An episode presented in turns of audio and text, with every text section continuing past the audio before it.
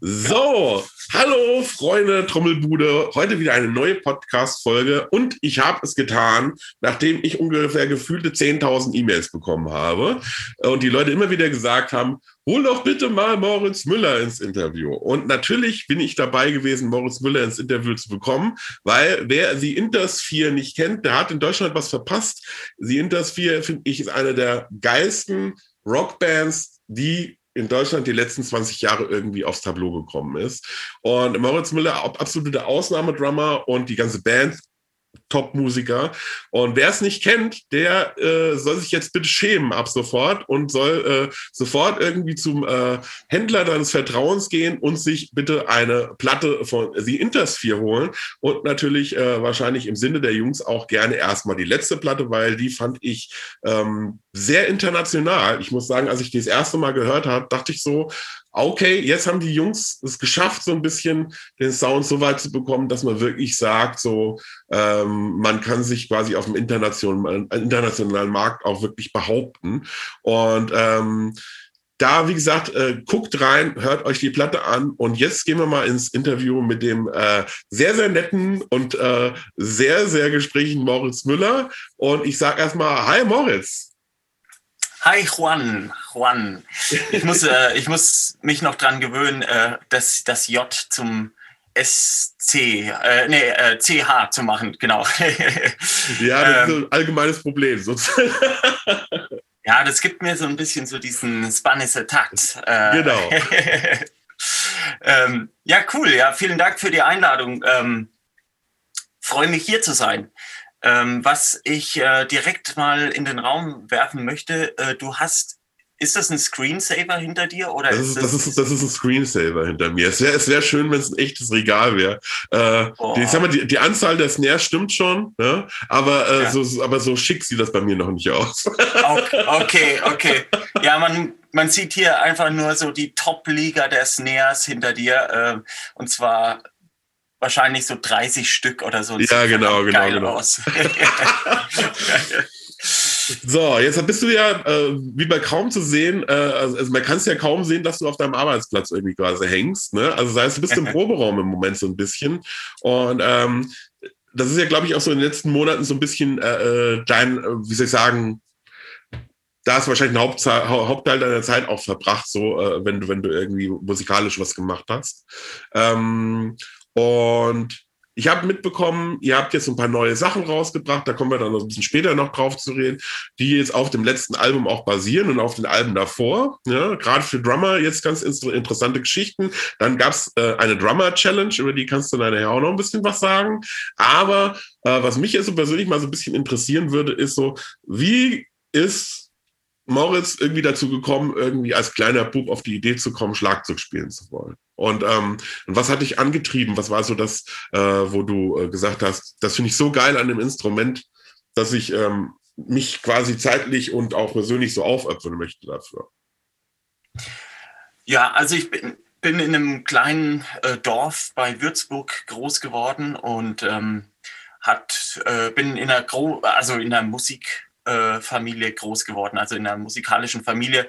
Ähm, mein Vater ist begnadeter Pianist und ähm, hat immer eine, eine Top 40 Band gehabt oder, oder so, die haben halt so Stones und Beatles und äh, äh, Dire Straits und The Doors und so gespielt. Deswegen ähm, war das schon, ja, seitdem, seitdem ich irgendwie auf der Welt bin, immer Thema, so diese, diese Musik äh, von diesen äh, Bands aus den 60ern, 70ern war schon immer so Part von meiner DNA, so äh, kann man das sagen.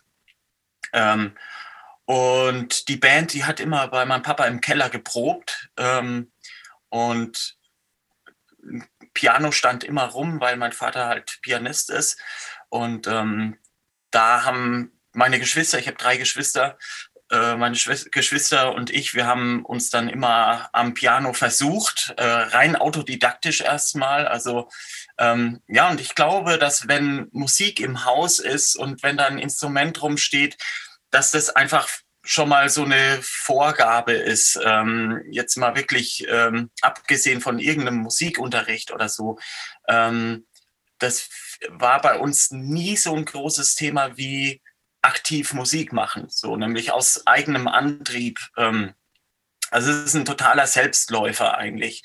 Und ähm, ja, irgendwie war das Piano bei uns immer besetzt. Äh, da waren immer die anderen drei Geschwister dran. Und ähm, aber wir hatten dann irgendwann hat mein Vater dann auch ein Schlagzeug gekauft, damit der Drummer seiner Band äh, äh, nicht immer sein eigenes Kit mitbringen muss. Und ja, und das stand dann da rum. Und ich habe dann am Anfang haben immer alle drauf rumgetrommelt und irgendwann, also ich war, glaube ich, der mit dem längsten Atem und äh, ich war dann irgendwann nicht mehr davon zu bekommen. Erster Groove war damals ähm, 50 Ways to Leave Your Lover, natürlich, klar. ähm, äh, so, also ich habe das natürlich irgendwie so versucht, das, was ich gehört habe, irgendwie ähm, nachzuspielen mit den wenigen technischen Mitteln, die ich hatte. Ich konnte nur Hand-to-Hand, -hand, also abwechselnd.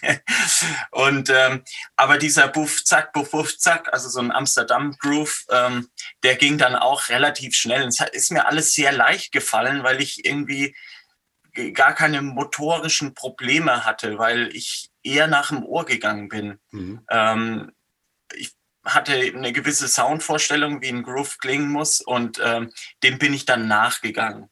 Ähm, und wie gesagt, so dass diese, diese Wechselwirkung aus ähm, ähm, ja, Inspiration durch die Musik, die immer im Haus war und halt eben die äh, Verfügbarkeit von diversen Instrumenten war, glaube ich, so das Ergebnis für den oder war so der Grundstein für den, für, für das, was danach gekommen ist. Und ich habe dann irgendwie so ähm, Unterricht bekommen, irgendwann Anfang, Mitte der 90er. Ähm, und da habe ich dann Noten lesen gelernt im, im Nachbardorf. Und äh, das war aber eigentlich, hätte man da nach einem Jahr schon äh, die Notbremse ziehen müssen. Dann hätte man sagen müssen, okay, der weiß jetzt, was eine Achtel, was eine Viertel ist und so weiter.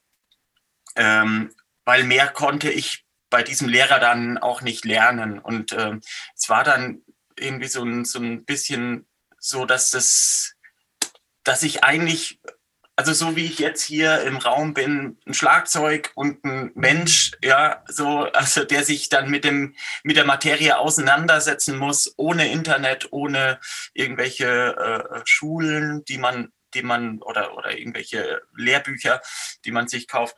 Ähm, das glaube ich, das Interessante äh, daran, an dieser äh, weiteren Entwicklung gewesen, so dass da relativ wenig Einfluss von außen ähm, äh, dazu kam. Und irgendwann habe ich dann mal Dave Weckel im Fernsehen gesehen. Ähm, und äh, dann, also ich hatte sonst immer nur Drum-Zeitschriften äh, abonniert und so. Das war so die, die, der einzige Kontakt in die Außenwelt, um, um mal zu sehen, okay, was ist ein Traditional Grip, äh, was ist eine 10 mal 5er Tom, äh, 10 mal 8er Tom. ähm, so, so ganz normale Sachen. Deswegen war ich dankbar für alles, was ich irgendwie dann ähm, von außen an Einfluss bekommen habe. Das heißt dann dieses besagte Dave Weckel Mike Stern Konzert auf ähm, es war, glaube ich, ein Sender, den, den gibt es gar nicht mehr.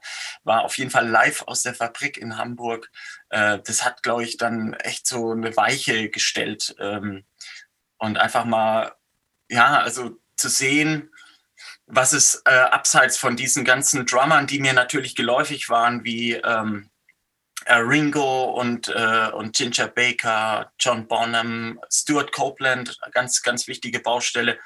Ähm, aber dann so diesen, diesen educated approach, ne? Mhm. dass man den mal wirklich äh, äh, kennenlernt. Das hat bei mir eine, eine Welt total, also, also die, die eine ganz neue Welt äh, aufgemacht irgendwie so und äh, ja, das war das war sehr inspirierend und dann habe ich irgendwann ähm, ja so um die ja ich glaube 1998 oder 99 habe ich äh, äh, im Nachbardorf einen Herrn kennengelernt, der Amerikaner ist äh, Jim Evans, der war äh, bei der Bundeswehr, äh, bei, den, bei den Amis stationiert äh, in Würzburg und hat dort Hubschrauber gewartet.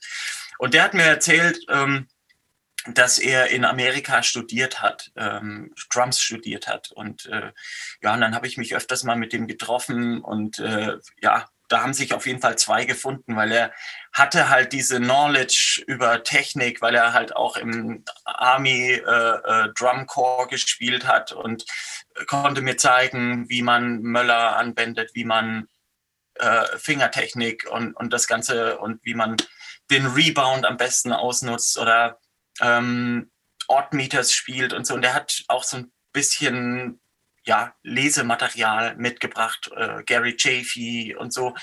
Und das war halt einfach, äh, ja, das war halt einfach äh, Wind auf meinen Mühlen der Kreativität. es war halt einfach, es ging, ich war so dankbar für jede Information, die ich bekommen habe und äh, habe das dann in, in meine Begeisterung mit einfließen lassen, war dementsprechend ähm, ja eifrig, äh, was das Üben angeht. Und ähm, ja, und dann irgendwann war ich auf dem Stand, dass ich mich in Dinkelsbühl an der Berufsfachschule für Musik beworben habe, wo Udo, Dahmen unterrichtet hat damals noch. Ähm, und dann bin ich in Dinkelsbühl angenommen worden, habe dort ein Jahr äh, studiert.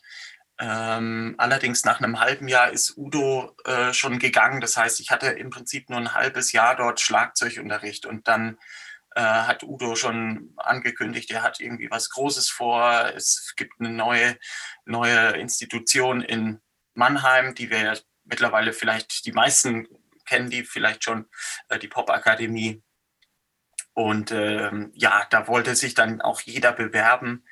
Ähm, und äh, das war auf jeden Fall eine interessante Zeit, weil keiner wusste, was einen erwartet. Das war dann eher so ein Gruppenzwang. So, jeder will unbedingt hin, keiner weiß, was es ist. Irgendwie hängt Xavier Naidoo mit drin und äh, das war einfach, äh, ja, da musste man unbedingt mitmachen.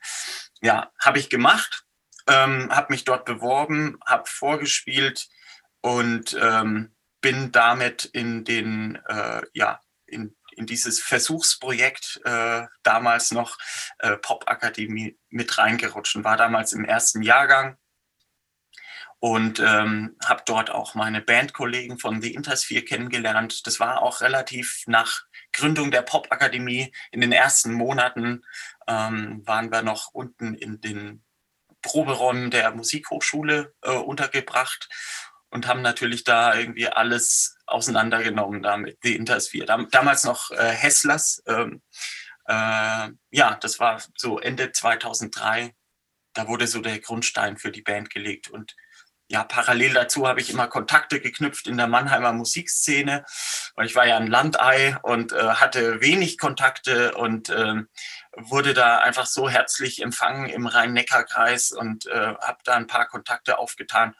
Ähm, die sehr wichtig für mich waren. Unter anderem Jason Wright, der immer so ein Sammelsurium an äh, total ausgefallenen Musikern um sich geschart hat. Äh, äh, äh ja, aus der ganzen Welt äh, und dementsprechend unterschiedlich waren so diese musikalischen Approaches der einzelnen Musiker. Und das war sehr prägend für mich, weil wo hat man sonst die Möglichkeit in einer Band als 18-Jähriger zu spielen? wo der Gitarrist Kubaner ist, der andere Gitarrist äh, aus Sheffield kommt und ein, ein Bassist aus äh, Alabama und äh, ja, einfach so total durchmischt. Und das hat mich total geprägt auf jeden Fall. Und natürlich auch so dieses professionelle Arbeiten auf der Bühne, das war, das kam alles aus dieser Jason Wright äh, Schule, äh, die, die ich wirklich nicht missen möchte. Ähm, Genau, und äh, hat sich weiterentwickelt und äh, ja, äh, man hat dann immer mehr Jobs angenommen, immer mehr hat sich auch parallel dieses äh, The Intersphere-Ding weiterentwickelt. Ja, bis wir heute angekommen sind. Und äh, anscheinend ist es so interessant, dass du auf mich zukommst und fragst, äh, wie das damals gelaufen ist. ja, es, ist nicht, es ist nicht nur interessant, sondern der Punkt dabei, dass ich, ich habe äh, ja schon seit ein paar Jahren so ein bisschen verfolgen, äh, was bei dir abgeht und ähm, was auch äh, andere Wegpunkte sind für die Leute, die es vielleicht nicht kennen, die bis jetzt nur die Intersphere gekannt haben, ist so, ähm, du spielst ja auch mit Ali Neander zu, äh, zum Beispiel zusammen. Ne? Viele werden Ali Neander vielleicht als Namen nicht so die direkt kennen, äh, aber Rottgau Monotones ist halt in der Frankfurter Szene, sage ich jetzt mal, äh, seit, ich weiß nicht, mittlerweile 40, 50 Jahren eigentlich so die, äh, die Hausband der Frankfurter Szene. Und Alin Jander, der Gitarrist ähm, äh, von den Rottgaus und äh, jetzt, wenn man die Rottgau Monotones kennt, ist das natürlich jetzt mit Ali Neander, wenn man ihn solo sieht, eine ganz andere Baustelle. Und da habe ich dich zum Beispiel auch in einem kleinen Club äh, in Wetzlar gesehen, ähm, mit Ali Neander zusammen und dich wieder in einem anderen musikalischen Kontext gesehen, den du aber genauso äh, souverän halt bedient hast. Ja. Und äh, dann kommen ja noch die Sachen mit, äh, ich glaube, das Auradione war es ja gewesen, dann, äh, dann hast du ja zu Frankfurt auch die Connection ausge ausgebaut, hoch äh, äh, Moses und und so weiter und so fort. Das heißt, du bist ja sehr, sehr eifrig unterwegs in, in, äh, in der Musikerszene, äh, neben die Intersphere. Wie viel macht das jetzt bei dir so aus? Also prozentual gesehen, wenn du sagst, so, wie viel deiner musikalischen Tätigkeiten gehen so in die Intersphere rein und wie viel sind mit Fremdprojekten so äh, besetzt? Uh, prozentual, ich glaube, das ist immer phasenweise. Wenn wir mit ähm, die Intersphere an einem Album oder so arbeiten, äh, dann bin ich dann schon eingespannt und ähm, äh, ja, also dann ist es natürlich ja prozentual äh, mehr, ja. Aber wenn wir jetzt zum Beispiel gerade von Tour kommen, man muss dazu sagen, wir leben alle nicht von die Intersphere.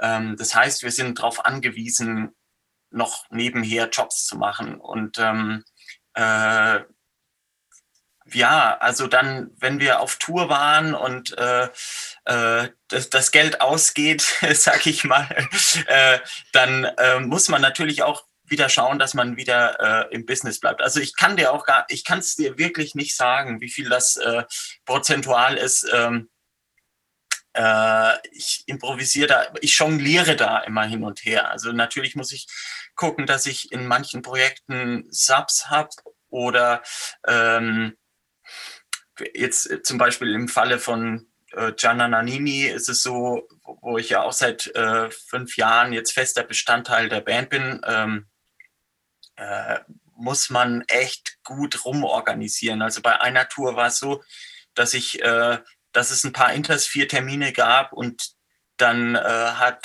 zum Beispiel Thomas Lang äh, die, die komplette Gianna Nannini Europa-Tour übernehmen müssen. Das hört sich total krass an, weil Thomas Lang ja ein, ein absoluter Weltstar und äh, äh krasser Drummer ist. Ähm, aber da, das sind so die, man bekommt da so einen Einblick, wie wichtig doch auch äh, die Intersphere ist. So, also es ist äh, ähm, es ist ein stetiges Jonglieren so und immer bangen, dass, dass ich mich nicht aus anderen Projekten herauskatapultiere.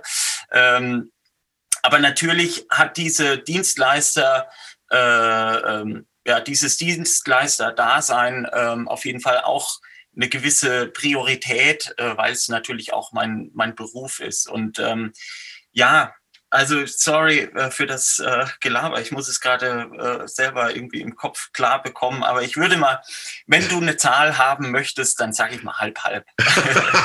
nee, Zahl muss nicht sein. Aber ich, ich finde es ja, das ist ja so das, äh, das Interessante, denke ich mal generell, dass man einfach guckt, wie vielschichtig auch dieser Job ist. Ne? Also ich meine, im Endeffekt, Dienstleister hört sich natürlich immer äh, ich sag mal so, das, ich will nicht sagen negativ an, aber es ist ja, äh, wenn man so will, gerade so Josh Jenner, Nanini und Co. ist natürlich äh, äh, sowas, wo man natürlich dann, äh, wie soll ich sagen, das bedient, was verlangt wird, ne? So, und, und, und dann nicht in dem Sinne so kreativ sein kann, wie man das halt manchmal gerne möchte. Äh, auf der anderen Seite ist es natürlich auch eine Möglichkeit, so ein bisschen ähm, seinen Namen irgendwie auch so ein bisschen populär zu machen. Ne? Ich meine, du bist ja da auch, in, in, wie du schon sagtest, äh, in guter, äh, äh, in good company, wie der Amerikaner immer so schön sagt, also mit, mit Thomas Lang. Und ich habe jetzt die Woche zum Beispiel mit Massimo telefoniert, mit Massi, der bei, bei Sing My Song Schweiz ähm, mitmacht und dann noch mit äh, Seven und so weiter. Und der hat ja mit Gianna Nini zum Beispiel auch letztes Jahr äh, äh, teilweise zusammengearbeitet, hat mir noch drüber geredet. Und ähm, ich glaube ja, äh, dass es generell für jeden Musiker, ähm, der das beruflich macht und vor allen Dingen gerade in den Tour- oder äh, ähm, Platten-Ding äh, äh, unterwegs ist, ähm, das ist ja mehr oder minder normal ist, dass der ständige Wechsel so äh, quasi so, so dazugehört eigentlich. Ne? Und ähm, es gibt dir ja auf der anderen Seite wieder die Möglichkeit, und das ist ja sowas, was ich auch in Gesprächen mit anderen, zum Beispiel auch wo es um die Popakademie ging, äh, auch rausgehört habe, dass das für dich ab so einem gewissen Punkt äh, wichtiger war, deine eigene Band auch so nach vorne zu treiben und äh, Energien und Zeit reinzupumpen. Ähm, weil es ist ja im Endeffekt, das ist ja wirklich so eine Herzensangelegenheit. Man kann es ja immer von der ganz einfachen Warte aus sehen, wenn man halt so ein Projekt wie The Intersphere hat oder man hat generell eine eigene Band mit eigener Musik, ähm, dann muss man halt einfach am Ball bleiben und man muss halt über Jahre hinweg die ganze Sache pushen, weil äh, das, dieser Eindruck, der oftmals nach außen entsteht, dass äh, musikalischer Erfolg oder wie man es auch immer nennen will, ähm, so über Nacht kommt. Das denken ja manche Leute heutzutage teilweise bei den Fernsehformaten, die es da so gibt. Äh, ähm, und viele sind sich gar nicht bewusst, dass, äh, dass, dass eine Band 10, 15 Jahre irgendwie Arbeit investiert und immer wieder nach vorne geht, um halt zumindest an einen Punkt zu kommen, wo man irgendwann mal sagt, die Sache trägt sich selbst und, ähm, und sorgt halt dafür, dass man halt die Möglichkeit bekommt, weiter an diesem Projekt zu arbeiten. Und eigentlich ist es ja mehr oder minder in den meisten Fällen die ersten zehn Jahre so, dass man eigentlich permanent Zeit und auch natürlich Geld hineinbuttert. Ne? Das ist ja, äh, ja. glaube ich, war bei euch wahrscheinlich dann auch nicht anders großartig gewesen.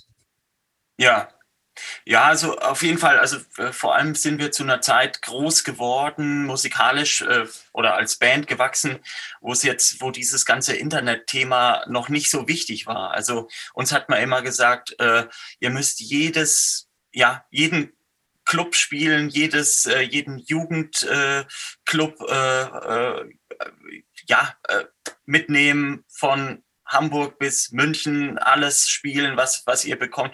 Und das haben wir wirklich ähm, sehr ausgereizt, auch bis zu einer Phase, wo das Internetthema eigentlich schon sehr relevant war. Also ähm, ja, man, man fährt dann, wir sind auch schon irgendwie mit einem kaputten Bus, wo alle durch die Beifahrertür einsteigen mussten, weil alle anderen Türen äh, kaputt waren, äh, nach Berlin hochgeheizt, haben gespielt und vor drei Leuten sind dann wieder nach Hause. So. Und dann zahlst du halt irgendwie 300 Euro Spritkosten, dann noch 40 Euro für einen Bus. 40 Euro für einen Bus, das ist echt äh, äh, derjenige, der schon mal einen Bus gemietet hat für 40 Euro mit äh, 1600 Kilometern inklusive, der weiß, dass es sehr günstig ist. Heißt aber auch, dass der Turbo kaputt ist vom Bus und dass man dann die Kasseler Berge mit, äh, mit 30 km/h hochfahren muss. also diese Schule, die haben wir auf jeden Fall mitgenommen. Es war eine sehr lehrreiche Schule, aber ich glaube, dass ähm, heute andere ähm, Sachen gelten. Also klar, Spielen ist immer noch sehr wichtig. Du musst dein Publikum auf jeden Fall finden, dein Live-Publikum. Keiner kommt oder ja, das ist eine vage Behauptung, aber ähm, durch den reinen Internetauftritt ist es, glaube ich, schwieriger, dir wirklich eine ehrliche Fanbase aufzubauen. Und wir haben mhm. wirklich ähm, seit den ersten Gigs äh, so einen richtig harten The Intersphere-Kern um uns oder, oder ja, in, in der Fanbase.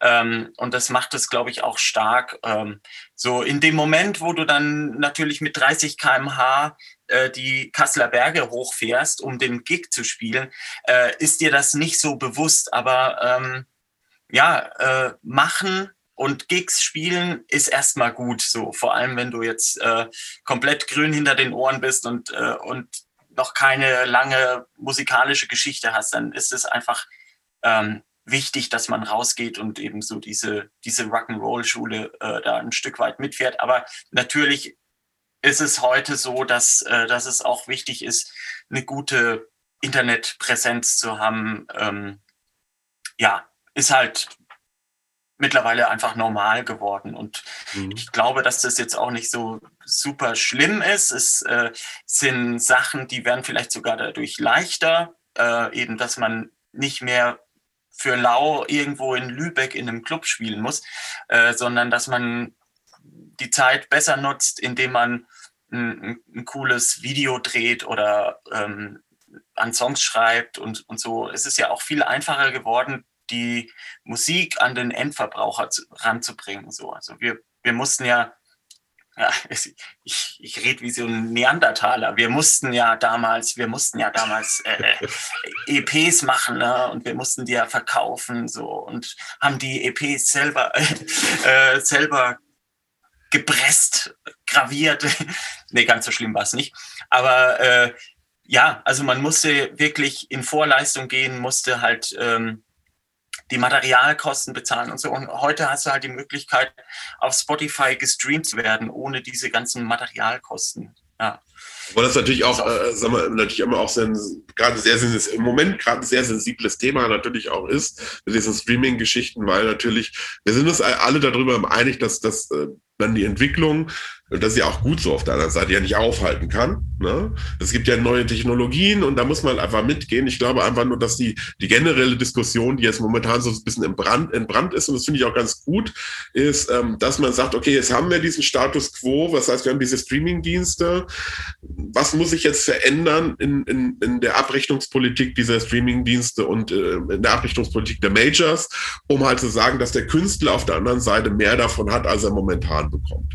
Äh, ihr, ihr habt ja auch äh, gerade bei den letzten Sachen auch extrem so ein bisschen ähm, auf, auf ähm, ja, wie soll ich sagen, auf sehr spezielle Sachen gesetzt. Es gab ja für viel Vinyl bei euch auch und diese Boxes und soll ich sagen, und aus der eigenen Erfahrung heraus würdest du sagen so, dass das als die einzigen in wirklich physischen Datenträger sind, die noch irgendwie äh, äh gehen im Moment, wo er sagt so, ähm, das mit den LPs ist eigentlich noch eine ganz gute Idee gewesen. Mhm. Ja, also ich finde das, ich finde das äh, eine, eine coole Entwicklung auf jeden Fall, dass man äh, wieder Vinyls bekommt. Äh, ich selber habe äh, keinen funktionierenden Vinyl-Player, aber ähm, äh, die Art und Weise, wie du Musik wahrnimmst. Äh, also ich kenne viele Leute, die extrem ähm, ja audioaffin sind und sich ihre Boxen zu Hause auf der, auf der, Sof, äh, auf der Sofahöhe eingerichtet haben, dass man das perfekte Stereobild bekommt und dann ähm, sich mit äh, den Nadeln äh, für den Vinylplayer äh, irgendwie so Kataloge zukommen lassen und die dann, dann die beste Nadel auswählen und dann ähm, also das finde ich wirklich eine, eine tolle Sache, weil du halt auch nicht einfach mal so spulen kannst es gibt Leute in meinem Umfeld, die setzen sich auf die Couch und sagen, so, jetzt höre ich mal die Platte. Und dann wird bei Titel 1 angemacht, bei Titel 6 wird gewendet und dann hört man die zweite Hälfte. Ähm, ähm, das ist eine, ja, das ist eine Art äh, und Weise, wie man Musik wahrnimmt, die ist so ein bisschen abhanden gekommen, weil die Aufmerksamkeitsspanne so ein bisschen äh, in den Keller gegangen ist mhm. äh, in den letzten Jahren. Und ähm, ich selber, ich, ich höre super gerne, ich nehme mir gerne Zeit zum Musik hören. Ich, wenn, wenn Normalbetrieb ist, fahre ich ja auch relativ viel Auto oder bin im Tourbus oder sonst irgendwo. Ähm, da höre ich einfach gerne Musik. Ähm, äh, allerdings finde ich es toll, dass ich nicht mehr wie vor 15 Jahren äh, einen kompletten äh, Kasten mit CDs immer im Auto oder auf Tour dabei haben muss, um meine Lieblingsmusik hören zu können, sondern einfach, dass ich alles, was ich hören möchte, direkt von meinem Handy aus streamen kann. Das ist mega, das ist wirklich toll. Ähm, da stelle ich jetzt auch mal die Qualität, die Hörqualität so ein bisschen hinten an, weil wir haben auch früher Kassetten gehört, das war wesentlich schlimmer. Äh, von daher ähm, ist es eine, ist es eine coole Sache, so dieses äh, Streaming-Ding. Man muss natürlich gucken, dass man längerfristig an einer Art und Weise oder an, an ja, man muss dran arbeiten, dass der Künstler mehr davon hat unterm mhm. Strich. Einfach, weil das ist tatsächlich ähm, wirklich äh, eine Entwicklung, die ich nicht so toll finde, dass äh, letztendlich der Künstler äh, arbeitet an was Tollem und ähm, schüttet da sein Herz äh, aus auf, auf einem Tonträger und dann, und dann äh, ja, dann war es das so. Und, und man bekommt natürlich viel Applaus und viel äh, Zuschriften, dass, ähm, dass man eine tolle Band ist und dass das alles super ist und macht so weiter und so weiter. Ähm, aber äh, ich würde mir wünschen, dass der Künstler einfach in Zukunft viel mehr Möglichkeiten hat, äh, von diesem Ertrag, ja, der ja auch generiert wird durch die Streaming-Dienste, ähm, mehr sieht. Ja. Weil äh, das, das macht es auch dem Künstler einfacher, wieder neues Material an den Start zu bekommen. Also wir gehen da wirklich mit Eigenkapital rein in so eine Produktion bei The Intersphere. Und ähm, uns ist es auch wichtig, dass wir einen gewissen Qualitätsstandard haben. Äh, wenn man unsere Platten anhört, merkt man, glaube ich, auch einen deutlichen Fortschritt, wie viel besser die Platten geworden sind, weil wir uns äh, da einfach bewusst sind, das ist Part of the Music. So, dass, dass äh, ein Album richtig aufgenommen wird und dass die Performance stimmt. Das heißt, dass wir, dass wir alle so gut eingespielt sind, ähm, stundenlang im Proberaum alles rund gespielt haben, bis der letzte Ton sitzt, einfach da, wo er hin muss. Und, und das dann einfach nochmal richtig aufgenommen. Das kostet alles Geld. Das kostet alles wirklich Geld. Und wir wollen da keine, keine Abstriche machen, wollen da irgendwie nicht an den falschen Stellen sparen, weil wir sind alle sehr musikaffin und uns ist es ein großes Anliegen, dass wir da qualitativ nicht absacken, nur weil kein Budget da ist. So ist für uns kein Grund. Aber es würde uns es wesentlich einfacher machen, wenn da äh, die, das Budget oder der, der Ertrag der, der, ja, äh, der Musik, die wir auf den Markt werfen, dass das besser kanalisiert wird und äh, mehr davon bei uns ankommt. Es ist ja generell so, ich glaube, dass da, äh, das ist einfach die Situation ist, glaube ich, generell der Tatsache geschuldet, dass es natürlich ähm, Leuten, die außerhalb dieser Szene unterwegs sind, das heißt, die mit Musik machen und Musik produzieren und sowas nichts zu tun haben, natürlich absolut kein Bild davon haben, was, was die Kosten sind. Ne? Also ich glaube, der Autonormalverbraucher, der Musik konsumiert, der hat ja äh, zu Recht auch kein schlechtes Gewissen, wenn er streamt. Ne? Ich meine, er bezahlt halt seine, seine Gebühren und hat sein Spotify oder sein Apple Music Account oder was auch immer und genießt Musik. Und das ist ja auch toll, weil ohne Musikliebhaber würde es ja auch keine Bands geben. Und ich glaube, den Leuten ist es nur äh, bis heute nicht wirklich bewusst, was kostet es wirklich, eine Platte zu produzieren? Was kostet es, eine Platte zu promoten? Was kostet es, äh, Tonträger herzustellen, Merchandise und, und im Endeffekt eine Tour auch zu organisieren, mit allem, was dazugehört? Und ähm, ich glaube, wenn, wenn da generell ein bisschen mehr Wissen im Spiel wäre, äh, dann würde auch vielleicht sogar das ein bisschen mehr geschätzt werden, auch auf der, in dem Sinne von dem finanziellen Gegenwert. Ne? Ähm, aber ich glaube, der, die, wenn man mal ganz ehrlich ist, schuldet äh, äh die Musikszene sich selbst so ein bisschen ähm, die Entwicklung aus dem ganz einfachen Grund, weil natürlich auch 30, 40 Jahre lang äh, dieser Rock'n'Roll-Lifestyle nach außen proklamiert worden ist. So, äh, das hat ja dann in den 70er, 80er Jahren angefangen, wo dann im Endeffekt dieses typische Bild des Rockstars aufkam und wo die Leute dann halt gedacht haben, ja, okay, der geht halt ab und zu mal auf die Bühne und dann nimmt er eine Platte auf und ansonsten fährt er mit seinem Ferrari in der Gegend rum und konsumiert äh, Drogen und macht und hat nur Partys, weil er ja Millionen von US-Dollar verdient. Und äh, ich glaube, das hat, das hat, glaube ich, dazu geführt, dass dieses, dass der Beruf Musiker so ein bisschen verzerrtes Bild bekommen hat und dass äh, Leute in erster Linie immer erstmal gedacht haben, jeder, der eine Platte rausbringt, dem geht es ja finanziell gut. Ja, mhm. so.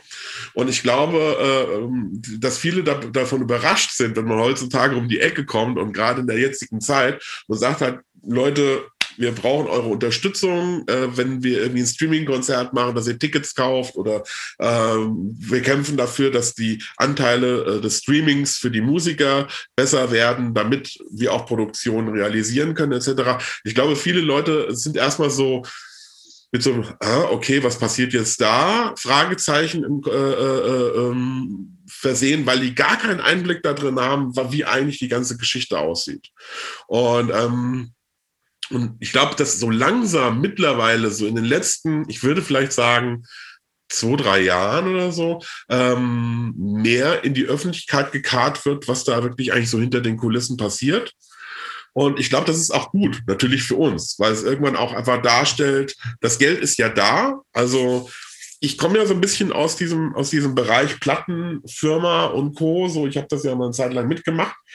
Und das, ähm, und das Ding dabei ist, es ist heutzutage äh, so viel Kohle unterwegs, ja, gerade in dem Musiksektor.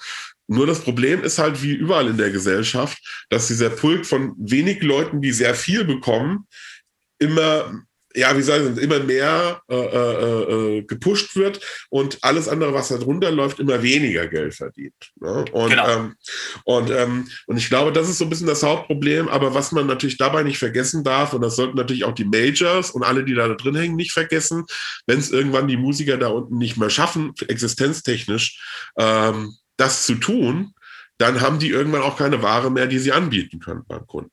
Ja, so. Genau. Man, die leben ja heutzutage zu 70 Prozent von ihrem Backline-Katalog, aber irgendwann ist das halt auch Vergangenheit. Und, äh, und dann muss man halt einfach sagen, wo ist die neue Musikszene, wo sind die Künstler, mit denen wir noch Geld generieren können und die dadurch auch noch überleben können. Weil wenn man irgendwann keine Zeit mehr dafür hat, seine Platten zu machen, äh, weil man irgendwie, keine Ahnung, morgens Straße kehren muss, irgendwie um Geld zu verdienen, äh, ähm, dann dann wird es irgendwann ein bisschen dünn mit neuer Musik. Und ich ja. glaube, bei euch ist ja ist es ja so, dass ihr, also was ich faszinierend finde, also gerade die letzte Platte, ich, ich weiß nicht, wie, wie lange ich die hoch und runter gehört habe. Ähm, und ich fand das total faszinierend, weil es, ich finde es unheimlich schwierig, den Spagat zu schaffen, auf musikalischer Ebene zu sagen, ich, ich mache eine Platte, die einen gewissen Pop-Anteil hat, ne? also wo man sagt, die hat gute Hooks, die geht ins Ohr, die kann sich auch, ich sag mal so, meine, meine Tante Erna anhören und kann es gut finden. Und äh, auf der anderen Seite aber gleichzeitig den Spagat schafft, musikalisch äh, so eine Gratwanderung zu machen, was, das, was den Anspruch angeht, um trotzdem auch Musiker irgendwie auf seine Seite zu kriegen. Ne? Weil The Intersphere ist ja schon, schon eine Band, die, wo sehr, sehr viele Musiker auch hingehen, weil die dieses, diese Musikalität dieser Band extrem schätzen. Ja? Und dadurch sich das ja so ein bisschen aus diesem Pop äh, Pulk, äh, wie soll ich sagen, hervorhebt. Ne? Also das heißt, und ich glaube, das, was halt wirklich krass ist, finde ich halt, wie, wie gut ihr das geschafft habt, diese, diese Gratwanderung auf der letzten Platte zu machen, zwischen dem Ear Candy, wo du als Musiker sitzt und hörst die Platten und denkst, oh geil, ja, und, äh, und trotzdem halt diesem eingängigen und diesem ich, ich würde schon fast sagen, äh, radiotauglichen Sound. Ja. Ähm, ist das bei euch so eine homogene Geschichte? Habt ihr euch da, habt ihr euch da mehr damit auseinandergesetzt oder ist es einfach so passiert? Also gab es irgendwann so bei euch in, in der Band, weil ihr wart ja früher vom Sound her, also nicht von, vom Spielerischen, vom Sound her deutlich progressiver. Ja, so. Das ging ja so klarer in der Ecke. Und, und heutzutage habt ihr ja so geschafft, irgendwie diesen, Alternative Rock Charakter mehr reinzubringen und das zu mischen mit diesen progressiven Anteilen, die ihr von früher halt äh, quasi hattet. War das was, wo ihr aktiv dran gearbeitet habt oder ist das sowas, wo du sagen würdest, das ist einfach irgendwie passiert, als wir angefangen haben, die neuen Songs zu schreiben? Ich glaube, das ist wirklich äh, nicht so richtig geplant. Ähm, wir tauschen uns immer aus untereinander. Ähm, also es gibt auch diese äh, Spotify Current Rotation auf unserer Spotify-Seite. Ähm, das ist so das, was wir uns, äh, ja, was wir uns momentan privat so anhören. Also jeder gibt immer fünf Titel im Monat rein und dann äh, kann man immer unsere Current Rotation sehen. Also ähm, und das Interessante dabei ist, dass jetzt ähm, im Vergleich zu früher, wenn es früher Spotify gegeben hätte, würden da wahrscheinlich Bands wie ähm, äh, Seven Dust oder Foo Fighters oder äh, Tool oder Nine Inch Nails oder so stehen.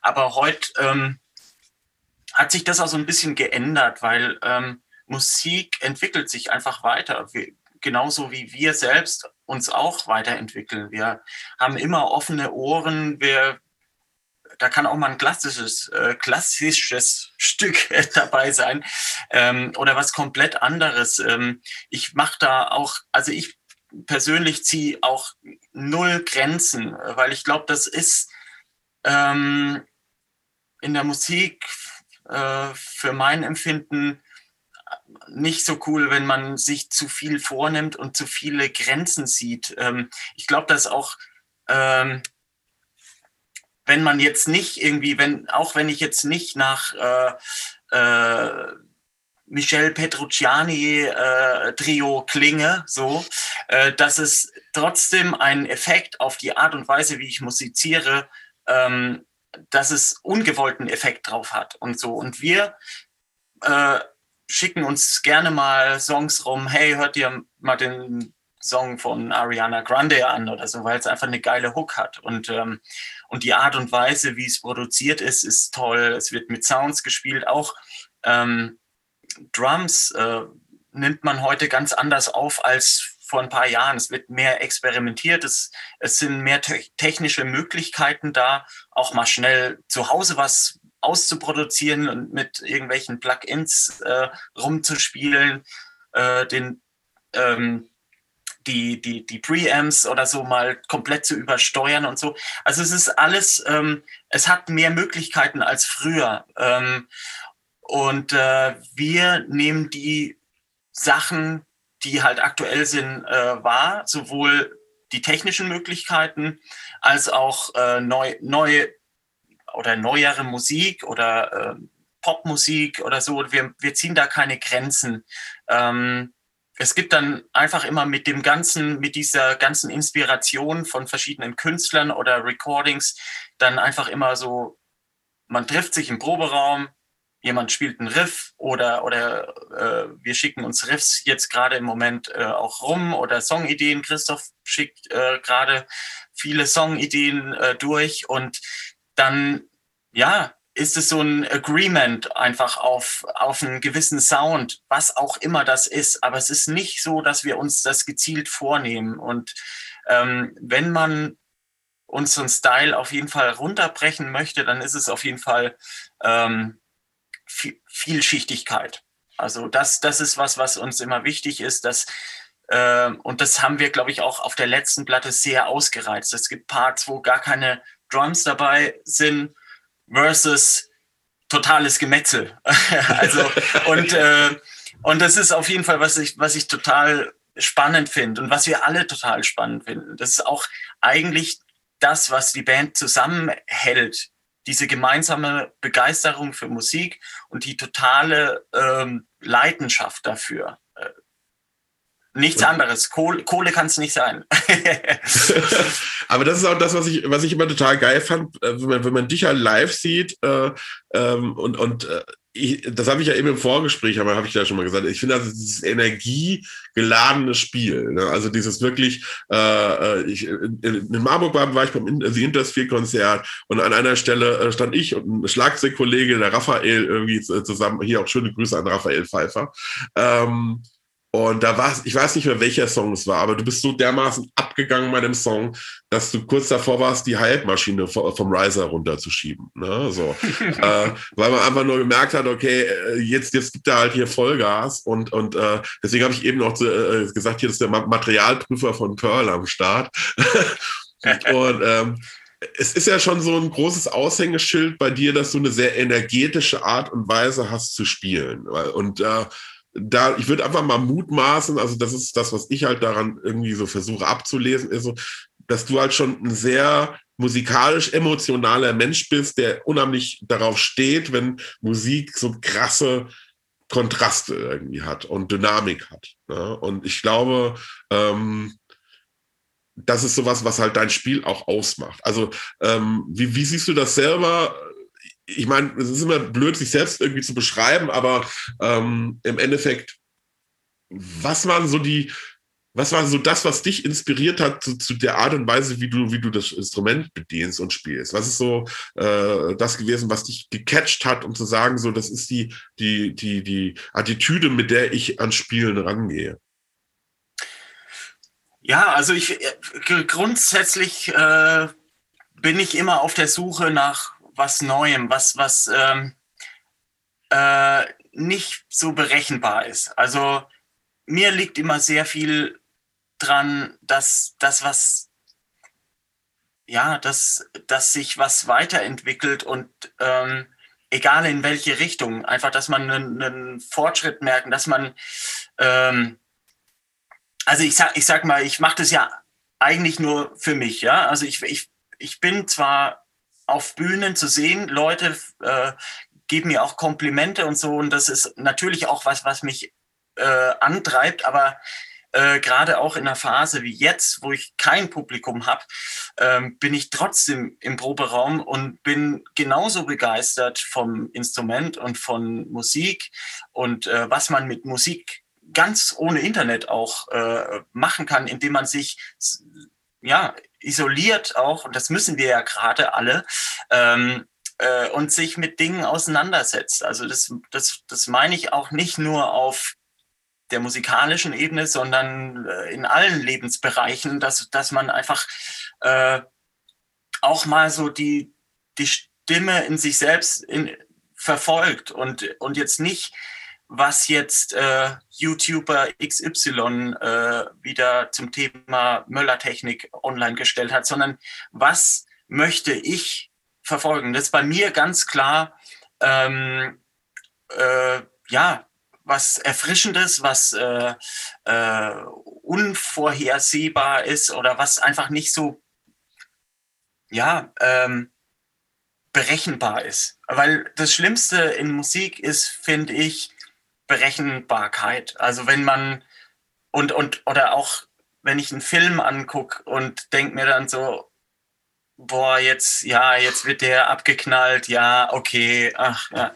Das finde ich dann einen schlechten Film irgendwie, wenn, wenn man es einfach schon mal abziehen kann. Mhm. Aber ich finde es spannend, ähm, ja, äh, unvorhersehbare Rechts- und Links äh, Kurven zu fahren und dann mal einen Salto zu machen. Und ähm, ja, also im Detail kann ich es gar nicht richtig beschreiben. Es ist alles, was mich erfrischt, so äh, versuche ich mit ins Spiel einzubauen. Und da kommt natürlich auch Inspiration von außen, da kommen natürlich auch ähm, Drummer, die gerade im Moment so den, den Markt beherrschen, wie äh, Nate Wood oder, oder JD Beck oder so, so auch ziemlich junge Kerle, äh, Louis Cole oder so. Das ist eine, das ist so eine Bewegung von, von Drumming geworden. Der, das, der, das Ganze, was davor war, auch dieses ganze Fusion Drumming nochmal auf ein anderes Level äh, hebt und so. Das beeindruckt mich auch natürlich. Ähm, aber ich versuche nie die Stimme in mir selbst zu verlieren, die sagt, jetzt äh, probier das mal aus, mach Fehler. Das ist das Tolle an der Zeit, dass man einfach Fehler machen kann im Proberaum und daraus lernen kann. Ähm, man geht einfach total ohne Konzept, oder ich gehe komplett ohne Konzept äh, in den Proberaum mit dem Wissen, dass was Geiles bei rauskommt, weil, weil ich weiß, dass irgendwie in diesem ganzen äh, Drum-Kosmos äh, sich immer neue Ideen auftun. So, das ist bei mir schon so im Mindset vorhanden, dass egal was ich mache, es kommt immer irgendwas raus und äh, ob das jetzt cool ist oder ob das jetzt äh, wieder verworfen wird, das, das lasse ich dann mal offen. Aber das ist auch ein, ein Riesenpart von meiner Leidenschaft und Inspiration fürs, fürs Drumming, dass ich einfach weiß, da draußen gibt es so viele Ideen, die hat noch keiner gespielt. Und äh, lass das jetzt mal verfolgen. Lass mal da diesen Pfad entlang gehen ähm, und auch Scheuklappen aufsetzen im Sinne von, ich beachte mal alles, was gerade musikalisch äh, schon auf dem Markt ist, ähm, das mal konsequent zu ignorieren. Also, und das finde ich total wichtig. Und das ist die Art und Weise, wie ich angefangen habe, Schlagzeug zu spielen, nämlich auf einem kleinen Dorf in einem Raum mit einem Schlagzeug. So, Punkt. Und äh, ich nehme das, äh, was ich übers Internet äh, jeden Tag angezeigt bekomme, einfach als absolutes Geschenk wahr und freue mich, dass ich jetzt nicht mehr irgendwie nachts äh, drauf hoffen muss, dass ich irgendwo Dave Weckel im Fernsehen sehen muss, sondern ich tue das total wertschätzen, dass, dass man diesen Zugang zu sozialen Medien hat, wo, wo man einfach auch Inspiration hinbekommt. Es gibt diesen Punkt, wo es ungesund wird, wo, wo man einfach ähm, immer weiter klickt und äh, sich denkt, okay, ja, die zwei Minuten, die brauche ich jetzt nicht zu Ende sehen. Ich glaube, ich habe es verstanden, was der Musiker sagen möchte. Äh, das versuche ich total abzulegen. Ich schaue mir, wenn ich was sehe, gerne bis zum Schluss alles an und versuche dann zu reflektieren und ähm, ja, versuche einfach die Musik weiterhin wertzuschätzen. Würdest du selbst sagen, also ich habe ja, hab ja immer so eine Theorie, was heißt, ich habe so eine Theorie, ich, äh, die, die entstanden so ein bisschen aus dem äh, Ding heraus, also ich als, als, als, als Schlagzeuglehrer beschäftige mich ja seit Jahren so mit dem Thema so, äh, was ist, wie kommt man am effektivsten weiter, etc., etc., etc. Das sind ja immer so Sachen, dass man so äh, im Kopf rumspielt und denkt halt, okay, was ist jetzt wirklich das, ähm, was den meisten Output generiert, bei dem geringsten Maß an Input. ähm, und, äh, und, und ich glaube, also ich habe irgendwann mal ein, ein, Interview, ich weiß es nicht mehr genau, mit welchem Drummer das war. Und das war für mich so ein Eye-Opener, weil, äh, und da würde ich mich mal interessieren, ob du das dann bestätigst, wenn ich das jetzt so ein bisschen sage. Er sagt halt, äh, dass, dass der Unterschied zwischen kreativen Drummern, die halt auch ich sag mal so, wenn sie das Glück haben, populär zu werden, ne, ähm, zu, zu vielen anderen Schlagzeugern da draußen ist, dass sie ab einem gewissen Punkt sich mehr damit beschäftigen, ihre eigenen Dinge zu üben, die quasi aus ihrer also in eigenen Ideen entstehen, an, anstatt sich damit zu beschäftigen, was andere tun und zu versuchen, die Ideen anderer Leute zu adaptieren. Ähm, ganz einfach aus dem Grund, weil ich sag mal so, jeder von uns hat ja mal dieses Phänomen gehabt, dass man zum Beispiel, wie du eben so am Anfang, Anfang so schön sagtest, so ein Song hat zum Beispiel wie 50 Ways to Leave Your Lover. Ne? Und, und, und äh, ähm, jeder von uns hat ja das eigene Phänomen, wenn wir im Proberaum sitzen, dass man irgendwie ein bisschen experimentiert und an Grooves arbeitet und dann kommen halt auf einmal Ideen in einem auf und dann hat man irgendwie am Ende vom Tag irgendwie einen coolen Groove gemacht.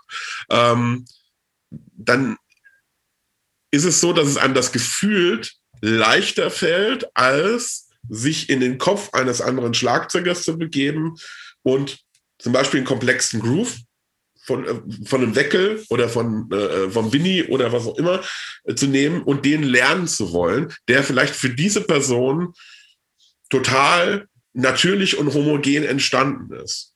Ja, und man dadurch eigentlich zu viel Zeit verschwendet. Und dass man ja. manch, manchmal besser damit aufgehoben ist zu sagen, nee, ich konzentriere mich einfach auf den Output, der aus mir selbst rauskommt ähm, das bringt mir innerhalb der gegebenen Zeit einfach viel, viel mehr für mein eigenes Spiel, als mich permanent damit auseinanderzusetzen, in den Kopf anderer Schlagzeuger reinspringen zu wollen, um das zu lernen, was die spielen können. Ja.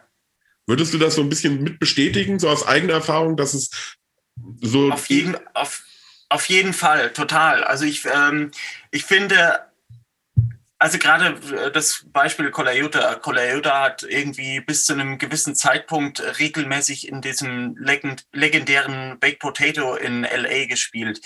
Äh, da haben sich dann irgendwie so Fusion-Gruppen mit absoluten Hochkarätern gebildet, so ähm, Donnerstagabend oder Montagabend und dann ging's los. Da haben halt, wenn sie nicht gerade mit Paul McCartney oder sonst irgendwelchen Bands auf Tour waren, ähm, äh, sich zusammengeschlossen haben, dann irgendwie in diesem kleinen, in dieser, in diesem Schuhkarton da gespielt.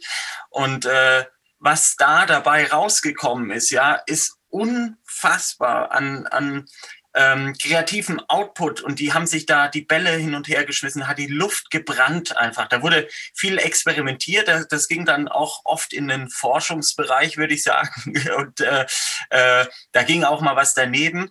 Ähm, aber ich glaube, dass diese, diese ja, äh, musikalischen Highlights in der Form nicht mehr so stattfinden, weil ähm, die Künstler nicht mehr so spielen, weil sie heutzutage einfach ähm, immer so spielen müssen, dass es auch für ein YouTube-Video funktioniert, ja, wo dann am nächsten Tag, und das ist so, das, das ist wirklich so, dass wenn Kolayuta jetzt im Baked Potato spielen würde, dann gibt's bestimmt 100 Leute, die mitfilmen und von den 100 Leuten laden 10 Leute das Video auf YouTube und von den 10 YouTube-Videos gibt's dann Analysen, wie Vinny Kolayuta diesen einen Fill gespielt hat.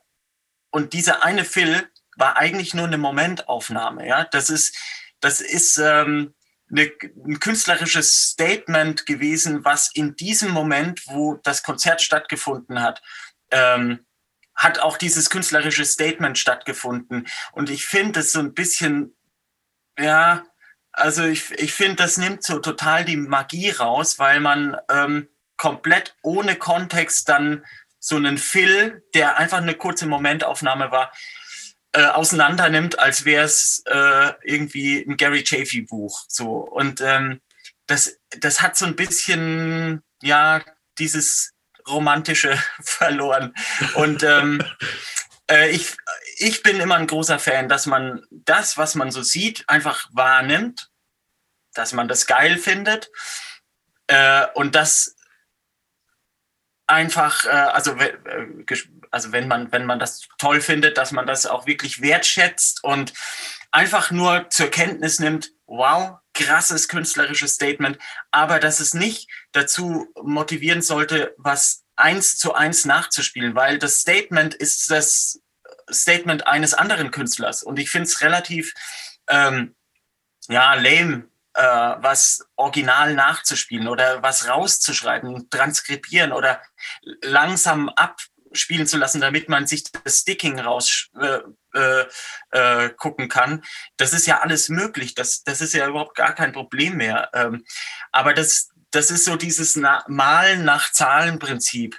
Ja, ähm, wo ist da die eigene künstlerische Identität? Die geht dadurch verloren durch dieses. Ähm, pass auf, ich habe hier ein Solo von Winnie rausgeschrieben. Ähm, ist eigentlich ganz einfach. Es fängt mit einem Double Paradiddle an, dann geht es über in, in Fünfer-Groupings, äh, aufgeteilt auf bla bla bla. Ähm, da, das ist so ein bisschen, okay, ich, ich gebe dir hier einen Zettel, da stehen lauter Zahlen drauf. Alles, was du machen musst, ist hier äh, die, die Zahlen darfst du nicht vermischen und so. Klar, du musst auf einem technischen Level sein, aber das ist ja wie im Sport, das ist reine Übungssache, es ist eine Zeitfrage. Und ähm, und die Leute sind ja heute te technisch auf so einem krassen Niveau. Ist, nein, also ich finde, das ist ein bisschen abhanden gekommen, äh, dadurch, dass man halt heutzutage äh, ja einfach konstant auf seinen YouTube, Insta, Facebook-Kanälen einfach immer den krassesten Content posten muss, ähm, ist so dieses Nachspielding und äh, ja, äh, lerne, lerne innerhalb von fünf Minuten so zu spielen wie Tony Williams und so. Das, äh, das lasse ich nicht durchgehen. Also ich, äh, ich höre ich hör immer hinter dem, was jetzt auf der technischen Ebene passiert. Und mir ist es total scheißegal, ob was technisch anspruchsvoll ist oder ob es ähm, einen, ähm, einen, äh, ja, also ob es einen jetzt auf der rechnerischen Ebene fordert oder so. Mir ist es immer wichtig, dass ich hinter dieses Technische blicken kann und den Künstler hören, der vielleicht auch eine, eine komplizierte Sprache hat, ja, wie zum Beispiel Vinny Colaiuta, weil Vinny Colaiuta kann auch in einem ganz einfachen Groove seine Message rüberbringen, ja, das, das ist das, was viele nicht wissen äh, oder nicht sehen, sonst würde er auch nicht bei Sting spielen. Ähm, aber so dieses, ey, hör mal in dich selbst rein. Es ist cool, dass es diesen einen Phil aus dem Baked Potato gibt und dass du den nachspielen kannst, aber es wird nie dein eigener sein. Es wird immer ein musikalisches Statement von jemand anderem sein. Ähm, nimm dir mal die Zeit, isolier dich, setz dich einfach mit deinem Kit und mit dir selbst auseinander, setz dich hin und schau mal, was passiert und geh einfach nimm das zur Kenntnis, was es auf dem Markt an geilen Drummern gibt und sei immer up to date, aber versuch diese Nachspielattitüde abzulegen ich glaube, es ist auch, was ein wichtiger Faktor ist, den viele auch oft außer auch Acht lassen, ist so, heutzutage wird ganz oft so nach diesen Einzelmusikern geguckt. Ne? Also Gitarristen gucken sich Gitarristen an ähm, und äh, das meine ich jetzt, das war ja zwar schon immer so, aber ich versuche den Kontext mal dazu zu schaffen. Ich meine, es ist so die, diese Kultur, die sich geschaffen hat. Früher war es schon so, natürlich hat man sich Drummer angeguckt, aber man hat sich Drummer aus dem Kontext angeguckt, weil man diese Drummer irgendwie aus irgendeinem musikalischen Kontext kannte. Ja. Heutzutage guckt man sich Drummer an, was Drummer sind. Das heißt, heutzutage gucken sich Leute Insta-Videos oder YouTube-Videos an und die interessiert es überhaupt nicht, was diese Leute musikalisch machen, sondern die äh, fokussieren sich nur auf dieses Instrumentale, was dieser Mensch halt irgendwie generiert, allein am Instrument. Und das finde ich manchmal so schade, weil ich immer sage so, klar ist Drums geil und auch Drums für sich alleine kann geil sein, aber jedes Instrument, finde ich, hat halt irgendwo so mehr zu bieten und bietet einen viel, viel musikalischen Einblick in das Denken eines Musikers und in das Interagieren eines Musikers, wenn das halt in der Gemeinschaft entsteht. Weil, weil ich denke halt auch ganz oft, das gibt es auch so Beispiele, wo man einfach sagt, so, dass es bestimmte Musiker gab, die in einer bestimmten Bandkonstellation genial waren und einfach super klangen und dann in eine andere Bandkonstellation gekommen sind und, und auf, auf einmal gemerkt hat, wie wichtig vorher dieses musikalische Umfeld war. Ja. Weil, die, weil die Musiker sich gegenseitig beim Spielen supportet haben und in dieser neuen Konstellation funktioniert dieser Musiker gar nicht mehr. Ja? Richtig, ja. Äh, und dann merkt auf einmal so, okay, ich bin so ein Fan von dem, aber warum klingt die Platte nicht? Und warum äh, bringen mir die Songs und seine Parts irgendwie nichts? Und oftmals vergisst man halt, ja, dass ein Musiker XY vielleicht in dem Moment nur so im Spotlight war, weil der Rest der Musiker um ihn rum dieses Spotlight geschaffen hat. Ja, ja. Weil, weil, weil man einfach sagt so, ich sag's mal so ganz blöd, Moritz Müller kann halt Moritz Müller sein, weil sie Intersphere Moritz Müller die Möglichkeit gehabt, äh, gibt, sich sehr, äh, äh, er selbst zu sein. Das ja. ist ein, mit ein ganz wichtiger Punkt, weswegen wir so existieren, weil wir einfach in dem, in dem Intersphere-Kosmos stattfinden können, weil wir uns den auch ein Stück weit erarbeitet haben. Wir sind keine Dienstleister, die irgendeinen Job erfüllen müssen. So, ich, ich, die Leute fragen mich ja an, weil ich so spiele, wie ich spiele. Ich, ich hatte vor ein paar Jahren ähm, äh, das äh, äh, Glück, mit, mit Steve Lukather zu spielen. Und äh, ich meine, äh, ich habe meine Jugend auch damit verbracht, relativ viel Toto zu hören, wie jeder Schlagzeuger. Ich bekenne mich dazu. Und ähm, ähm, ich meine, da gibt es natürlich eine krasse Vorgabe, äh, wie der heilige Jeff und der heilige Simon das ähm, im Vorfeld schon eingespielt haben im Originalen. Und, aber trotzdem hatte ich nie das Gefühl, okay, ich muss jetzt äh, versuchen, wie die zu spielen. Ich habe meinen eigenen Groove gemacht, ich habe meinen eigenen Rosanna Shuffle gespielt. Ich habe, äh, weil ich einfach nicht Jeff Vocaro bin, weil ich einfach auf einem kleinen Dorf bei Würzburg groß geworden bin und eine ganz andere musikalische Sprache habe als jetzt diese diese Hochkaräter und so. Und ähm, mit diesem Mindset bin ich da reingegangen und, ähm, und ich hatte zu keinem Zeitpunkt das Gefühl, dass, äh, dass das der falsche Ansatz war. Nämlich Steve Lukather kam zu mir her und hat gesagt, hey, man, you got the swing und bla bla bla, hat mir ein paar äh, total nette SMSs noch geschrieben und, und ähm, und äh, ich hatte zu keinem Zeitpunkt das Gefühl, dass Steve Lukather unbedingt das Verlangen danach hatte, dass seine Musiker spielen wie die Musiker von Toto. Überhaupt gar nicht. Also ähm, ich glaube, er hätte das komisch gefunden, äh, wenn da ein Drummer sitzt, der versucht wie, ah, okay, jetzt hat er hier von, von der Live-Platte von Tokio 1977 die Original-Chef äh, äh, Pocaro-Fills rausgeschrieben und so. Das ist, äh, das ist kein musikalisches Statement irgendwie. Mir ging es darum, dass ich einfach so spiele, wie ich spiele und natürlich auch äh, Vorgaben wahrnehmen bezüglich zum Beispiel, hey, kannst du mal irgendwie zwei BPM schneller machen? Klar, überhaupt kein Problem. Dafür muss ich jetzt meine Identität nicht an den Nagel hängen, so, sondern das ist dann in dem Fall ist es Dienstleistung. Ähm, aber diese, diese grundsätzliche ja, die künstlerische, dieser künstlerische Approach, der sollte nie drunter leiden. Also ich, ich bin dann eher so drauf, dass ich mir denke, okay, ich spiele so, wie ich spiele. Wenn der Künstler es nicht mag, dann soll er mich rausschmeißen. Und dann, äh, dann ist es einfach so. Und dann ist es, dann, ja, es, weil ich kann es nicht ändern. Ich kann mich selbst nicht ändern. Ich bin so, wie ich bin. Ich spiele so, wie ich spiele. Und das sollte man auch nicht unbedingt machen. Ich glaube, ich glaub, das hat sich immer so eingebürgert. Also es ist ja, ich meine, um Gottes Willen, ich glaube, dass, dass jeder Musiker bestimmte Ansätze verfolgt und seine Gründe hat, warum er das auch so macht. Und, ähm, und, und ich finde es wichtig, dass man einfach auch das akzeptiert und sagt also, ich kann die Attitude von dem Musiker total nachvollziehen für, für sich selbst. Meine Attitude wäre es jetzt nicht. Äh, aber ich bin auch so ein bisschen bei dir, weil jeder, der mich kennt, auch aus dem Podcast, weiß, dass ich, ich, ich stehe halt auf diese alten Heroes und ich stehe vor allen Dingen auf diese alten Heroes aus einem ganz bestimmten Grund. Weil ich immer der Meinung war, du konntest früher sofort raushören, wer spielt diesen Song.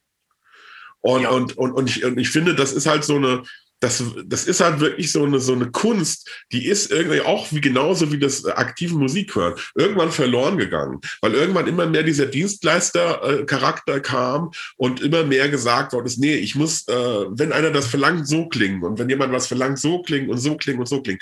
Und ich finde, irgendwann geht das Künstlerische in der Musik und in dem Musikmachen verloren, wenn man permanent versucht, anders zu klingen, als man eigentlich klingt. Und, genau. ähm, und ich finde, es ist ein viel stärkeres Statement und ähm, ganz ehrlich auch gesünder, wenn man einfach auch sagt, so, nee, das bin halt ich, das ist mein Style. Und das ist mein ja. Sound, den ich spiele, weil das ist die Art und Weise, wie ich mich halt ausdrücken kann. Ähm, und, und dafür einfach eine Trademark setzt. Und wenn ich halt dadurch, ich sage mal, 15, 20 Prozent weniger Jobs spiele, dann ist es halt einfach so. Ja. ja äh, aber ich, gar, ich, ich garantiere jedem, dass es eben im äh, im, wirklich in der Realsituation eben nicht so ist, dass man dadurch, dass irgendjemand dadurch mehr Jobs generiert, dass er äh, versucht, wie jemand anders zu klingen, weil du kannst relativ schnell raushören, wenn sich jemand verstellt. Also wenn einem jemand so, ja, die Katz im Sack verkauft. Äh, und äh, das ist auch zum Beispiel, äh, das ist auch der Grund, weswegen dann Jeff Vocaro zu Frank Zappa gesagt hat, ey, ich glaube, ich kann in deiner Musik nicht stattfinden, so wie ich äh, stattfinde normalerweise. Das ist ja, er hat ja gesagt, irgendwie, äh, Frank Zappa hat ein paar Mal angerufen hat gesagt, ey, sorry, ich glaube, das funktioniert nicht. Lass, lass lieber irgendwie Freunde bleiben. Und äh, ich bin einfach Jeff Vocaro und ich werde deine Musik niemals spielen können, so dass du zufrieden bist. Das war dann eher was für, für, für Winnie und Chad Wackerman und so. Oder auch ein Beispiel. Es gibt diese legendäre Steely Dan The Making of Asia. Äh, ja, ja. das legendäre Asia-Album von Steely, Steely, Dan, wo die dann so Anfang der 2000er nochmal alle Originalspuren von, ähm, von den Original-Recordings, ich, ich glaube, das Album ist von 77, äh, wo die die Spuren nochmal ausgraben äh, und die so richtig auseinandernehmen, weil Steely Dan galten ja dafür, äh, dass sie ihre Musiker bis zum geht nicht mehr getriezt haben, weil sie eine gewisse Soundvorstellungen hatten und dieses Gespann aus Walter Beck, äh, Becker und Donald Fagan war so stark, das war halt wie zwei Gehirne in einem Kopf, ja, also die halt wirklich einen gemeinsamen Anspruch an ihren äh, an ihre Musik äh, und ihre Musiker hatten. Und da war es auch so. Ähm, da gibt es dieses eine Ding, wo sie den Song Pack äh, aufmachen, auf, äh, wo sie die Fader hochziehen und dann einfach dieses Solo, das dann letztendlich, glaube ich, äh, Jake Raden gespielt hat. Ähm, das blenden sie zuerst ein oder, oder zum Schluss, ich weiß gar nicht mehr. Und davor andere Soli von anderen Hochkarätern, also sprich Larry Carlton äh, ähm, und wie sie alle heißen, einfach nur so, so absolute Top-Musiker. Und dann sagen sie so, ja, äh, cooles Solo, fanden wir aber dann doch zu schwach, deswegen haben wir uns dafür entschieden. Also dann blenden die einfach mal so drei, vier verschiedene Soli ein. Die haben also wirklich auch richtig die, die Top-Liga Kirre gemacht. Äh, äh, und Top-Liga heißt Steve Gadd, Rick Marotta, Jim Keltner. Und, und wenn dann Jim Keltner einfach für einen Song nicht gepasst hat, dann haben sie halt Jeff Cairo genommen und so. Also, und von diesen Musikern hat sich keiner verstellt. Da hat jeder so gespielt, wie er spielt. Und entweder du passt halt in, in dieses Konstrukt rein oder nicht. So. Und das genau. ist für mich ein musikalisches Statement. Und das ist für mich mit das Wichtigste in der Musik. Ich, das ist, da bin ich hundertprozentig bei dir. Also es ist, es ist ich finde auch, das hat auch früher, gerade früher die Platten erst interessant gemacht. Also weil du hattest bei, bei jedem Song oder bei jedem zweiten Song irgendwie so ein bisschen einen anderen Sound, du hattest ein anderes Feel, du hast gemerkt, da, da, war, da war Bewegung in so einer Platte drin. Ja? Und ich glaube, das hat einfach auch damit zu tun, wie du schon sagtest, dass halt gerade bei Steely Dan und Asia, also Leute, wer Steely Dan da draußen jetzt nicht kennt, weil er vielleicht aus einer anderen Generation kommt, ähm, ich glaube, hört es euch an, ihr werdet vielleicht einen Moment brauchen, um es zu schnallen. Äh, aber Steely Dan ist halt äh, musikalisch gesehen, ist das halt quasi so die Quintessenz. Das ist so wie wenn, wie soll ich sagen, geniale Jazzmusiker ins Bett gehen mit äh, einer genialen Popgruppe und einer genialen Rockgruppe und daraus entsteht dann quasi so äh, diese Essenz aus allen Stilen, ja, weil Steely Dan hat einfach dieses, ähm, wenn man, wenn man jetzt, ich sag mal, mit normalen Songabläufen zum Beispiel da dran geht, die man aus der Popmusik kennt, dann wird man ganz viele Überraschungen erleben, weil die Changes, die da gemacht werden, äh, erstmal gewöhnungsbedürftig teilweise sogar sind, äh, aber es immer geruft wie die Hölle. Also Asia gerade ist ein Beispiel dafür. Bei Asia gibt es keinen Song, wo du nicht spätestens nach fünf Sekunden da sitzt und denkst so, oh geil, ja, da passt irgendwie alles ineinander, ja, und es ist einfach äh, der Hammer, ja. Ich meine, und äh, abgesehen von der Tatsache, auf welcher Platte lässt man äh, einen Drummer mal ein Schlagzeugsolo hinten bei einem Song spielen, ne? Und es ist ja, ja, ja also auf eine LP, ne, so. Und dann, und ja. auch, äh, äh, wo ich einfach sage, und das ist halt so, die Songs haben so unterschiedliche Charaktere und, äh, ähm, aber dadurch wirkt jeder Song auch für sich wie so ein Gesamtkunstwerk. Also man, man merkt halt einfach, anders hätte es eigentlich gar nicht sein dürfen. Ähm. Und äh, Rick Marotta ist zum Beispiel auch so ein Beispiel dafür, dass äh, die Leute, die äh, die Story bei Rick Marotta nicht kennen, ist, Rick Marotta hat wirklich erst mit, ich glaube, 17 oder 18 Jahren angefangen, Schlagzeug zu spielen.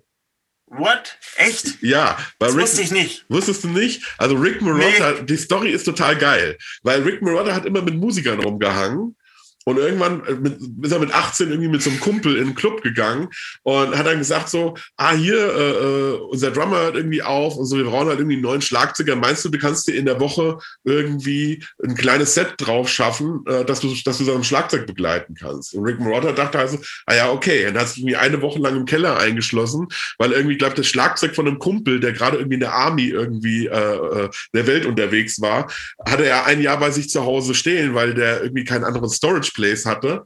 Und dann hat er gesagt, okay, ich setze mich jetzt eine Woche dahin und schaffe mir diese Songs drauf. Ja, für jemand, der vorher noch nie gespielt hat. Und eine Woche später, am Samstag, ist er mit dieser Band im Club auf die Bühne gegangen und hat dieses 45-Minuten-Set performt. Wow. Krass. Und, und, und, und er sagt dann halt auch so, ja, und irgendwie ist es halt, halt passiert, dass ich irgendwie zwei Jahre später bei Steely Dan gespielt habe. so, so. und, und ähm, so viel halt zur, äh, zur, zur Mehr da draußen, dass die Leute immer sagen, ja, die Leute haben auch alle mit drei, vier, fünf Jahren angefangen, Schlagzeug zu spielen. Das ist Käse manchmal. Manchmal ist so, das Schöne ist dabei, äh, das hat einfach mit, wie du schon sagtest, es hat oft, einfach damit zu tun, ich glaube, wenn Leute einfach so spielen, wie sie spielen, weil das für sie irgendwie der natürliche Zugang zum Instrument ist, ähm, dann kommen die halt viel, viel schneller an einen Punkt, wo sie eigentlich eine Stimme entwickeln am Instrument. Ich glaube, so ein Ringo, ja. so ein Ringo Star hat sich, glaube ich, nie Gedanken darüber gemacht, was macht jetzt XY oder oder der, sondern der hat sich als Drumset gesetzt und hat gesagt so, naja, eigentlich bin ich Linkshänder, aber ich spiele auf so einem Rechtsrum-Set, also muss ich meine Fill-Ins immer irgendwie komisch anfangen, aber so ist es halt. Ne? Und, ähm, mhm. und ich glaube, äh, die Leute, heutzutage kommt oft so dieses Ding, ja, das ist so eine Oldschool-Einstellung und so. Und ich denke aber so, nee, das ist keine Oldschool-Einstellung. Ich glaube einfach, das ist eine musikalische Einstellung, weil ich heutzutage immer noch, wenn ich zum Beispiel für Projekte Musiker suche und sage, ich brauche jetzt einen Gitarristen für einen bestimmten Song. Dann habe ich mhm. schon einen Sound im Kopf, wo ich einfach sage, ich kenne den Gitarristen, den Gitarristen, den Gitarristen und ich weiß ganz genau, dieser Song passt auf den da wie die Faust aufs Auge und den rufe ich an und dadurch tue ich nicht automatisch den anderen Gitarristen weniger schätzen, sondern ich suche mir halt die Person aus, die einfach für den Song, für die Platte oder was auch immer funktioniert und äh, ich glaube, das ist so ein bisschen dieses Denken, dieses Konkurrenzdenken, was oft Musiker haben. Das ist oftmals fehl am Platz, wenn, wenn, wenn jeder halt das macht, was er irgendwie macht und dafür dann angerufen wird, dann braucht auch keiner sauer zu sein, weil man halt genau weiß, ey, ein Tommy Baldu spielt da, wie ein Tommy Baldu spielt. Richtig. Weißt Bestes du? Beispiel. Ja. Genau. Ja. Und dann ist halt so, dann den ruft man halt nicht an, weil man sagt hier so, ich möchte, dass du spielst wie äh, Moritz Müller oder dass du spielst wie ähm, Patrick Metzger oder was auch immer. Sondern der sagt halt, nee, ich bin der Tommy und ich spiele so, wie ich spiele und das ist mein Style. Und entweder buchst du mich halt dafür oder du lässt halt bleiben. Aber dafür, wenn man halt jemanden sucht, der so klingt, dann ruft man ihn halt auch an. Ja. ja. Und, ähm, und ich glaube, auf Dauer, so wenn man das mal so sieht, so von der Nachhaltigkeit eines Musikerlebens, ist es, glaube ich, der stressfreiere Ansatz auch. Weil ich meine, du kannst dich komplett darauf konzentrieren, das Ding zu machen, was du willst. Und, ja. und, und musst dir nicht dauernd irgendwie 50 Prozent der Zeit deine Gedanken darüber machen, wie vielleicht irgendwelche Musiker dich gerne hätten. Ja, also ich, ich glaube, ähm, was vielen bewusst sein muss, dass jeder, egal in der Art und Weise, wie du sprichst im Alltag und wie, das kannst du auch umlegen auf die Art und Weise, wie du spielst. Und ähm, du musst dir halt auch wirklich mal der Tatsache bewusst sein, dass das ein absoluter Mehr Mehrwert sein kann, dass du eben anders bist, weil das ist ein, das ist vermutlich dein Pluspunkt, wenn du, wenn du äh, einfach eine eigene Farbe hast und die nach außen kehrst. Und, und das sollte auch jeder mit einem gewissen Stolz einfach auch nach außen tragen und nicht irgendwie sich so klein machen und denken, oh nee, die Welt ist voller ähm, voller Aaron Spears und so, da kann ich doch mit meiner Aussage nicht stattfinden. Nee, das ist genau das, was Musik zum Weiterentwickeln bringt. Ähm, dass Leute hergehen und mit einer Selbstverständlichkeit einfach ihren Stiefel durchziehen. Natürlich gibt es Regeln in der Musik und natürlich muss man sich zurücknehmen. Das ist äh, auch Teil der, des Musikmachens. Aber da geht es um was ganz anderes. Also wenn es, ich, ich finde, man muss einfach äh, immer so einen gewissen, so eine gewisse Selbstverständlichkeit mitbringen, damit man so spielt, wie man auch wirklich aus dem tiefsten Inneren fühlt. Und dann habe ich auch das Gefühl, okay, da erzählt mir gerade jemand eine interessante Story und äh, und nicht jemand liest mir was aus dem Buch XY vor. Ja, also so ja, also ich bin immer ein großer Fan davon, wenn, wenn jemand äh, seine eigene Farbe in, in sein Spiel mit unterbringen könnte. Und das muss jedem bewusst sein, dass, dass das automatisch schon mal so ist. Dass, äh, da kann man sich auch nicht dagegen wehren. Jeder wächst anders auf, jeder hat äh, ein anderes Umfeld, das hat alles Einfluss bist du in der Großstadt äh, inmitten von Straßenverkehr groß geworden oder bist du irgendwie auf, auf dem Land groß geworden? Irgendwie, das hat ja alles Einfluss auf die Art und Weise, wie dein Charakter ist und so. Ja. Und das finde ich das Wichtigste, dass, äh, weil klar, arbeiten wir mit technischen Sachen und äh, ich übe Groupings zum Beispiel oder übe verschiedene komplexe Sachen und so. Es ist nur eine Art und Weise, wie man sich ausdrückt. Das ist, das ist ein Handwerkstool, ja, die, die, die Technik und, äh, und ähm, die äh, ja, Gruppierungen und äh, komplizierte Sachen. Das ist nur Art und, eine Art und Weise, wie man sich ausdrücken kann ja, nicht muss, sondern kann.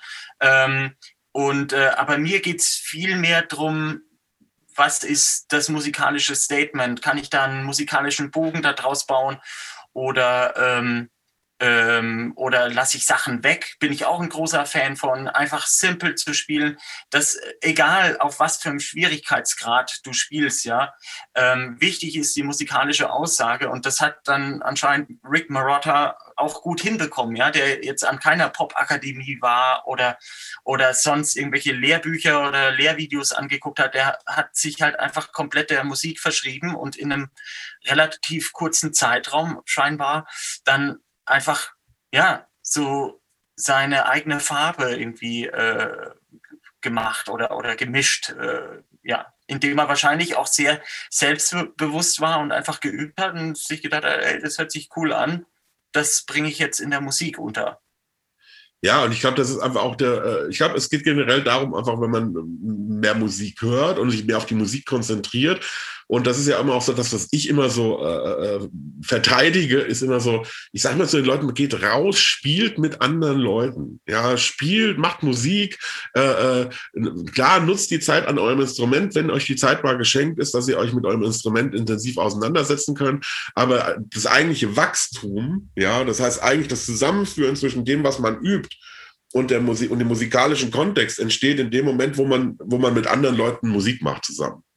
Und, das, entsteht, und das entsteht nicht dadurch, dass man allein in seinem Proberaum hockt und sich halt einfach irgendwie denkt, jetzt habe ich hier ein Play-Along und äh, irgendwie muss ich es jetzt irgendwie schaffen, ein siebener Grouping da zu spielen an der Stelle. Ähm. Und das ist, glaube ich, oftmals so diese Denke, wo ich dann oft sage, dass das, das entbehrt jeglicher Logik, weil es oftmals dann keinen musikalischen Nährwert und keinen Bogen spannt, so wie du eben so schön gesagt hast. Und ich glaube, ähm, der viel, viel größere Task eines Musikers ist es jetzt nicht, sich mit dem technischen Pattern XY auseinanderzusetzen, sondern zu verstehen, dass es eine Phrase ist, die nur dann Sinn macht, wenn ich sie in, in dem richtigen musikalischen Kontext äh, benutze. Ja, das ist wie, genau. ist wie wenn ich Philosophie oder wenn ich, wenn ich, wenn ich, äh, wenn ich, wenn ich irgendwelche ähm, Gedichte auswendig lerne oder sonst irgendwas. Es gibt einfach Dinge, die machen in bestimmten Situationen keinen Sinn, wenn ich sie sage. Ja. Ja.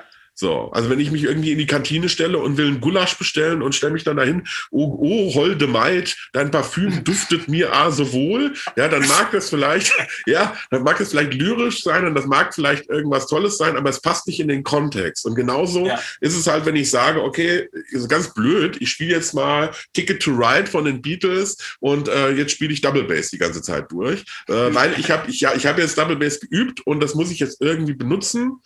Und, ähm, und ich glaube, wenn man als Musiker, und es ist egal, welches Instrument man spielt, äh, es schafft, seine technischen Fähigkeiten in, in den Dienst der Musik zu stellen, und zwar so, dass man nicht um Teufel komm raus technisch klingen will, sondern einfach nur, weil man die Musik unterstützen möchte, so stark wie es irgendwie geht.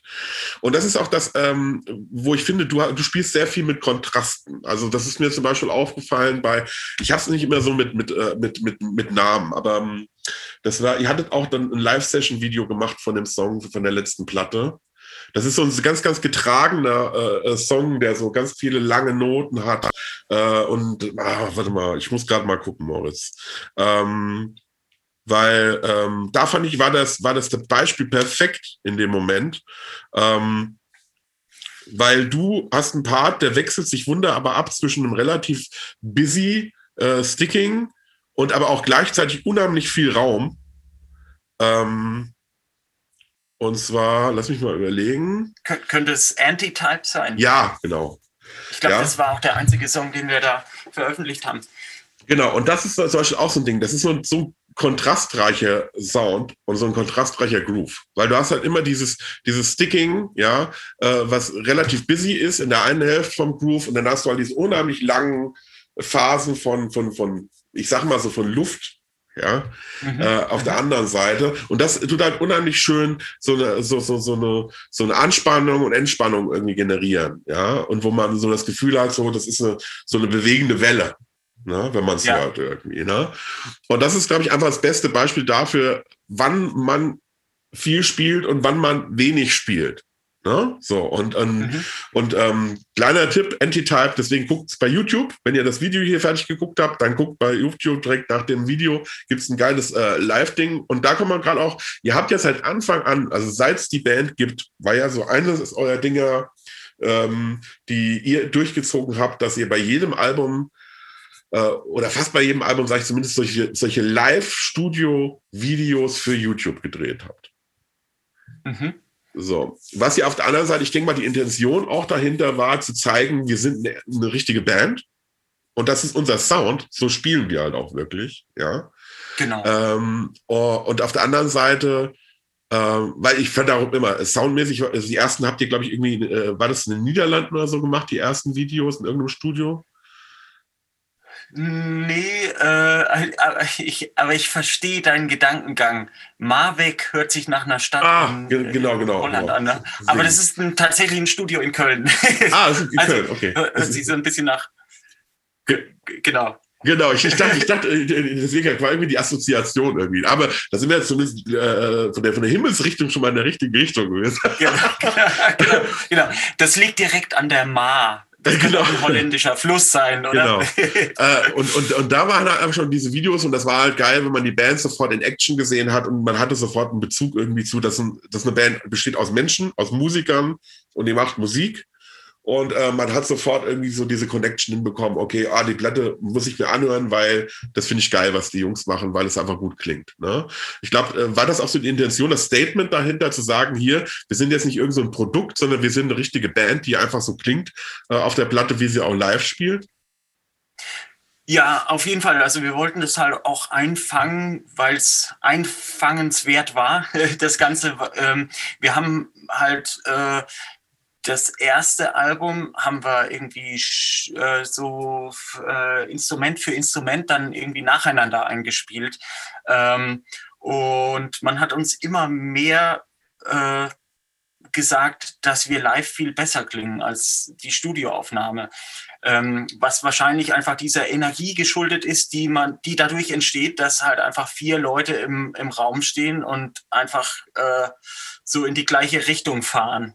Ähm, ja, und ich glaube, daher kam auch so ein bisschen äh, ja, die Motivation, dass wir das irgendwie in Form von einem Video einfangen. Und das macht ja auch Spaß mit einem coolen Kopfhörersound, äh, mit deiner, mit deiner Band irgendwie deine Musik zu machen. Und, ähm, und ja, deswegen haben wir das gemacht, äh, dass, dass man das halt auch noch ein bisschen mehr nach außen trägt, was, was da passiert. Nicht, nicht nur das Recording, weil es ist, glaube ich, auch interessant anzusehen, ähm, wie wir, wie wir uns verhalten, während wir äh, unsere Musik spielen. Also was, was da für eine zweite Ebene entsteht dann noch, wenn, wenn man das Visuelle noch hat.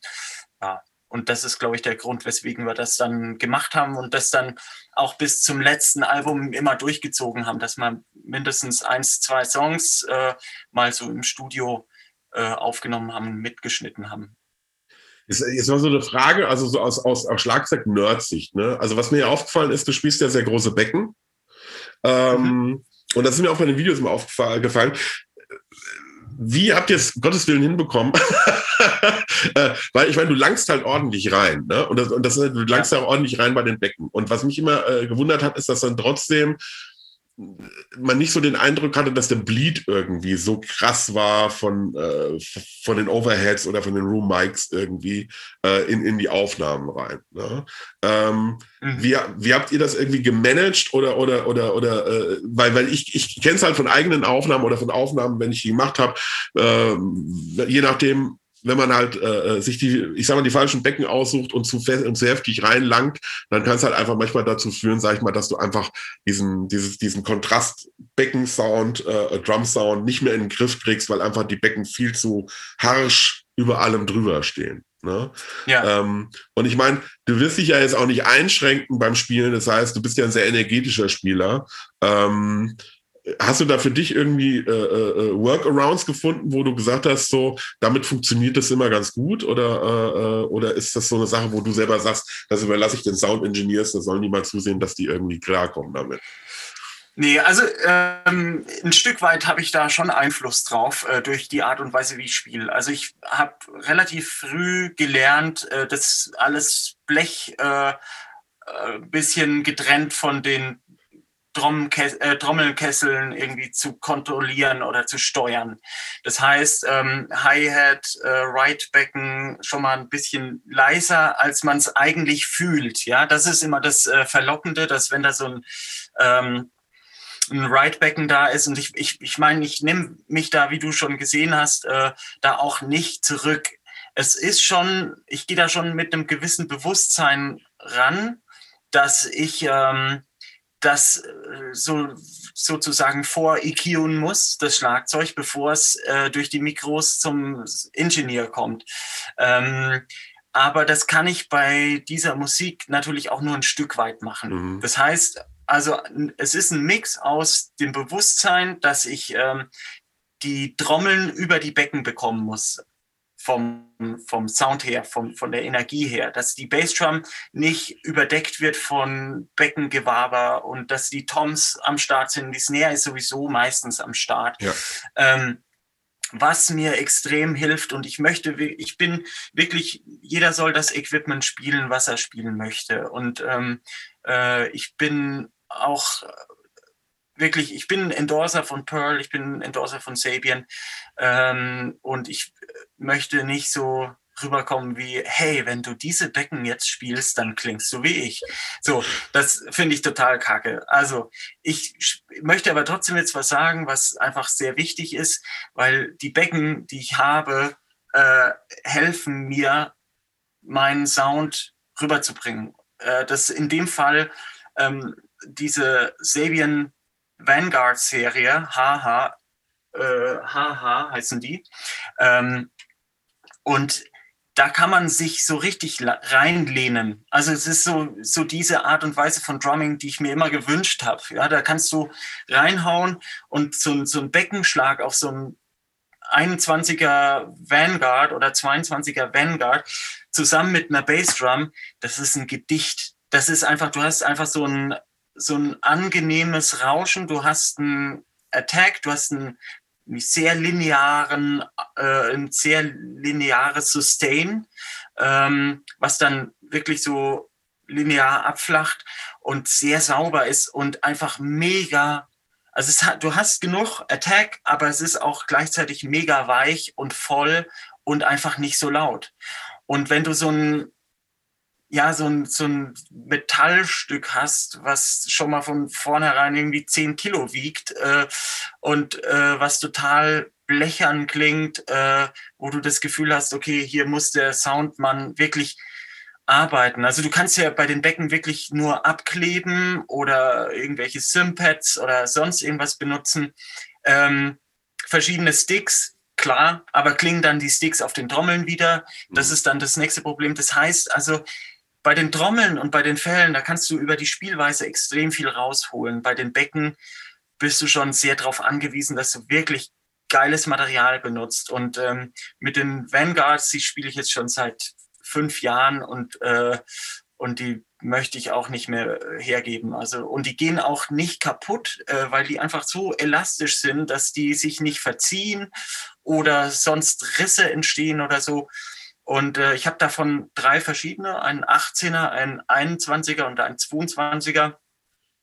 Gerade im Moment spiele ich einen, äh, einen 20er Artisan Ride, also die, das, das, das Ride-Becken wird wieder kleiner und äh, weil ich es auch wieder mehr als Ride äh, spiele und so diesen äh, 90er oder 80er oder 70er Approach habe, dass man das nicht mehr so durchcrasht, wie ich es eine Zeit lang immer gemacht habe.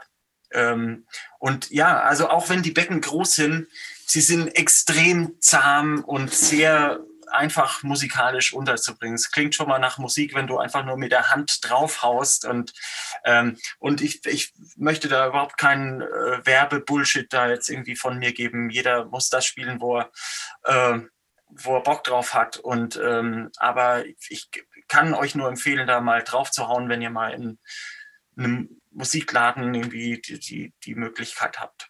Ja, wenn man jetzt mal rumnörden will, ist ja ganz einfach so gesagt, es ist ja so, ähm, sucht euch eure Becken, weil du selbst sagst ja, Drums ist ja Drums sind Drums, ne? Du hast eine Fellauswahl, du hast deine Sticks, ne? Und äh, mehr oder minder sage ich jetzt mal, bewegen sich ja die meisten Drums jetzt ungefähr im selben Lautstärke-Level, ne? Und, äh, und äh, klanglichen äh, Level. Aber bei Becken ist es oft so, äh, da kann ich jeden Tipp geben, weil ich auch, äh, ich kenne das auch aus Erfahrung von Schülern zum Beispiel, dass äh, viele den Fehler zum Beispiel auch gemacht haben, ähm, sich vielleicht die Becken zu holen, die sie von ihrem Idol kennen oder sonst irgendwie, mhm. äh, aber eine ganz andere Spielweise an den Tag legen und dann auf einmal irgendwie die Erfahrung machen, sie gehen das erste Mal ins Studio und werden erstmal vom äh, äh, äh Tontechniker zusammengefaltet, weil der sagt, ah, ich höre hier außer Becken nichts mehr auf der Aufnahme. Äh, lang mal nicht so rein, ne? das ist irgendwie nicht so geil. Und dann denkt man, ja, aber äh, mein Lieblingsfirma Thomas Bridges spielt doch auch die Becken, ja, oder whatever. Mhm. Und ich glaube, ähm, bei dir ist es äh, was wahrscheinlich die Becken so ein bisschen äh, äh, widerspiegelt, ist, dass du halt einfach äh, volle Kanne reinkloppen kannst, sag ich mal, ohne dass die Becken halt einfach zu laut werden. Und ich glaube, äh, wenn, wenn du jetzt sagen würdest, für dich wahrscheinlich, für deine Spielweise, wenn du jetzt irgendwie sagen würdest, du würdest so spielen, wie, ohne dich irgendwie verstellen zu müssen und man würde dir jetzt, keine Ahnung, irgendwelche 2002er oder sowas ans Set hängen, dann wäre wahrscheinlich einfach, wären die Becken zu aggressiv im, im Verhältnis zu was anderem. Ja. ja. man müsste sich einfach nur zurücknehmen. So. Also ich habe es wirklich auch schon gehabt, dass ich äh, äh, gerade vor allem im Studio äh, ist es halt ein heikles Thema, ähm, dass man auch nicht zu viel Bleed hat, sprich, dass die Becken durch Snare-Mikrofon oder, oder sonst irgendwelche nicht-Becken oder Hi-Hat-Mikrofon, dass, dass, es, dass es da durchzimmert einfach. Das ist das Gefährliche. Und da muss man sich einfach als Drummer auch zurücknehmen. Ähm, ich kann dann einfach dazu sagen, eine gute Übung ist, dass, dass alle Grooves, die ihr spielt, auch mal so übt, ähm, dass ihr mal bewusst Einfluss auf das Lautstärke-Level im Blech nimmt. Ähm, sprich, ein Hi-Hat-Pattern, dass ihr das wirklich getrennt von den Trommeln regulieren könnt, wie laut das ist.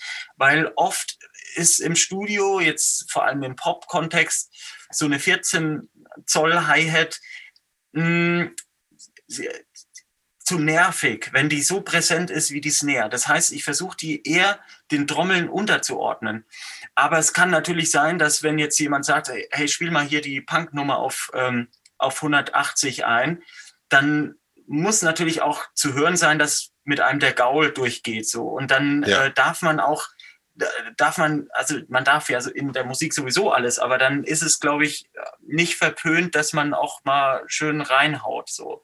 Aber ich, ich finde es eine sehr gute Übung. Es ist auch sehr wichtig bei, bei The Intersphere. Es gibt auch Parts, wo ich ja einfach Grooves spiele, die eher locker sind in manchen Strophen. Äh, zum Beispiel bei Linger, da achte ich sehr drauf, dass es ähm, dass es wirklich filigran gespielt ist, dass es eine gewisse Lockerheit mit sich mitbringt.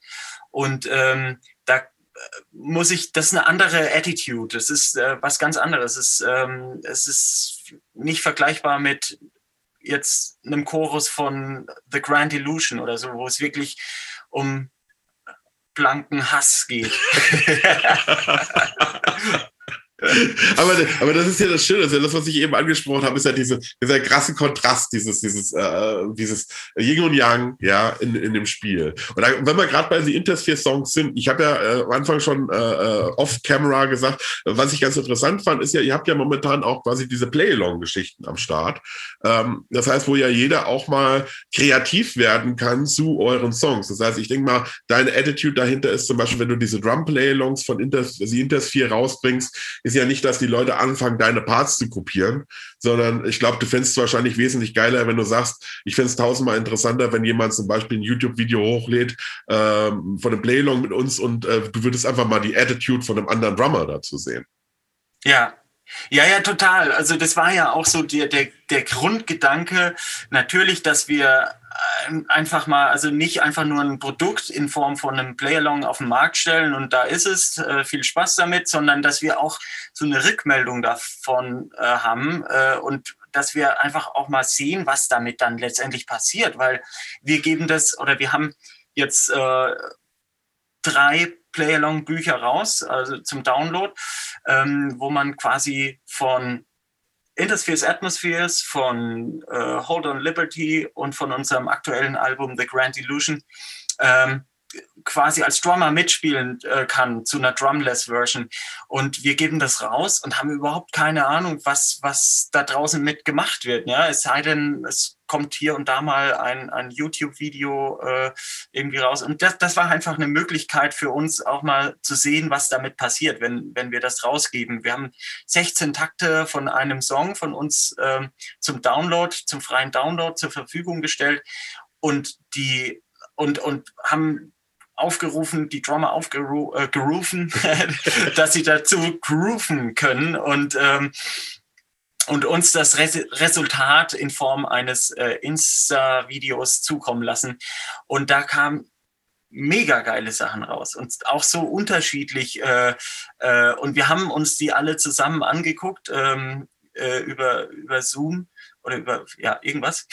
und äh, haben einfach teilweise auch Tränen gelacht, weil es einfach so ein komplett anderer Approach war. Einfach, es war so, äh, so interessant, da diese ganzen Drummer zu sehen. Einer fängt direkt mal mit einem Blastbeat an, der andere äh, ähm, spielt eher was. Äh, er, er, hat eher so einen Funk, Linear Phrasing Style, der andere hat einen brutal geilen Bonham Sound, der andere spielt ein Solo auf dem auf dem E-Schlagzeug, der andere spielt ähm, einen Groove auf seinem Schoß, weil er kein Schlagzeug da hatte.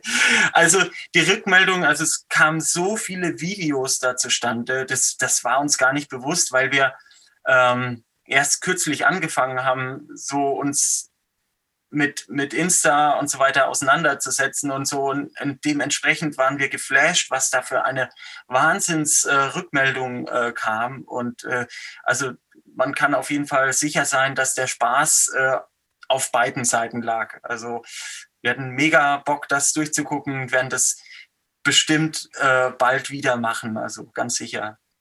Ja, ich kann mir auch vorstellen, dass es auch für die Jungs da draußen jetzt irgendwie cool zu hören ist, dass, äh, dass ihr euch das auch wirklich dann auch reinzieht und äh, äh wirklich auch im Prinzip euren Spaß auch dabei habt, wirklich Leuten dabei zuzugucken, wie jeder das interpretiert und wie jeder sein eigenes Ding irgendwie da draus macht. Ähm, was ist denn jetzt momentan so aus dem Hause äh, Müller und aus dem Hause Intersphere so gerade in Planung, was du verraten darfst, was jetzt irgendwie so abgeht? Oder seid ihr momentan auch eher so ein bisschen eher so in der zurückhaltenden ähm, Modus und sagt so, naja, mit neuen Sachen warten wir jetzt erstmal einen Moment ab oder seid ihr äh, momentan schon so ein bisschen hinter den Kulissen äh, wieder fleißig am Werkeln? Wir sind gerade fleißig am Werkeln, wir, so gut es geht zumindest. Also wir haben alle die Möglichkeit, uns zu Hause aufzunehmen. Äh, wir beherzigen die Quarantäne oder diese, diesen Lockdown, in dem wir uns, wenn es geht, nicht sehen, äh, damit es einfach möglichst bald wieder ähm, möglich ist, Konzerte zu spielen. Aber wir machen das, was in unserem Rahmen möglich ist, ähm, nämlich ab und zu fahre ich zu Christoph, nehme dort, er hat ein Studio in Aschaffenburg, äh, nehme dort äh, Drum-Ideen auf, wir machen ein bisschen Brainstorm und ähm, Christoph stellt öfters mal äh, Ideen online oder ich, ich stelle Groove-Ideen online oder ähm, also es gibt auf jeden Fall so einen künstlerischen Austausch, der im Moment in kleiner Form stattfindet. Ähm, aber wir haben jetzt auch uns vor kurzem, vor kurzem alle testen lassen und haben nach einem Jahr endlich mal wieder die Möglichkeit gehabt, in einem Raum zu, zu stehen. Also es geht darum, neue Musik äh, zu schreiben.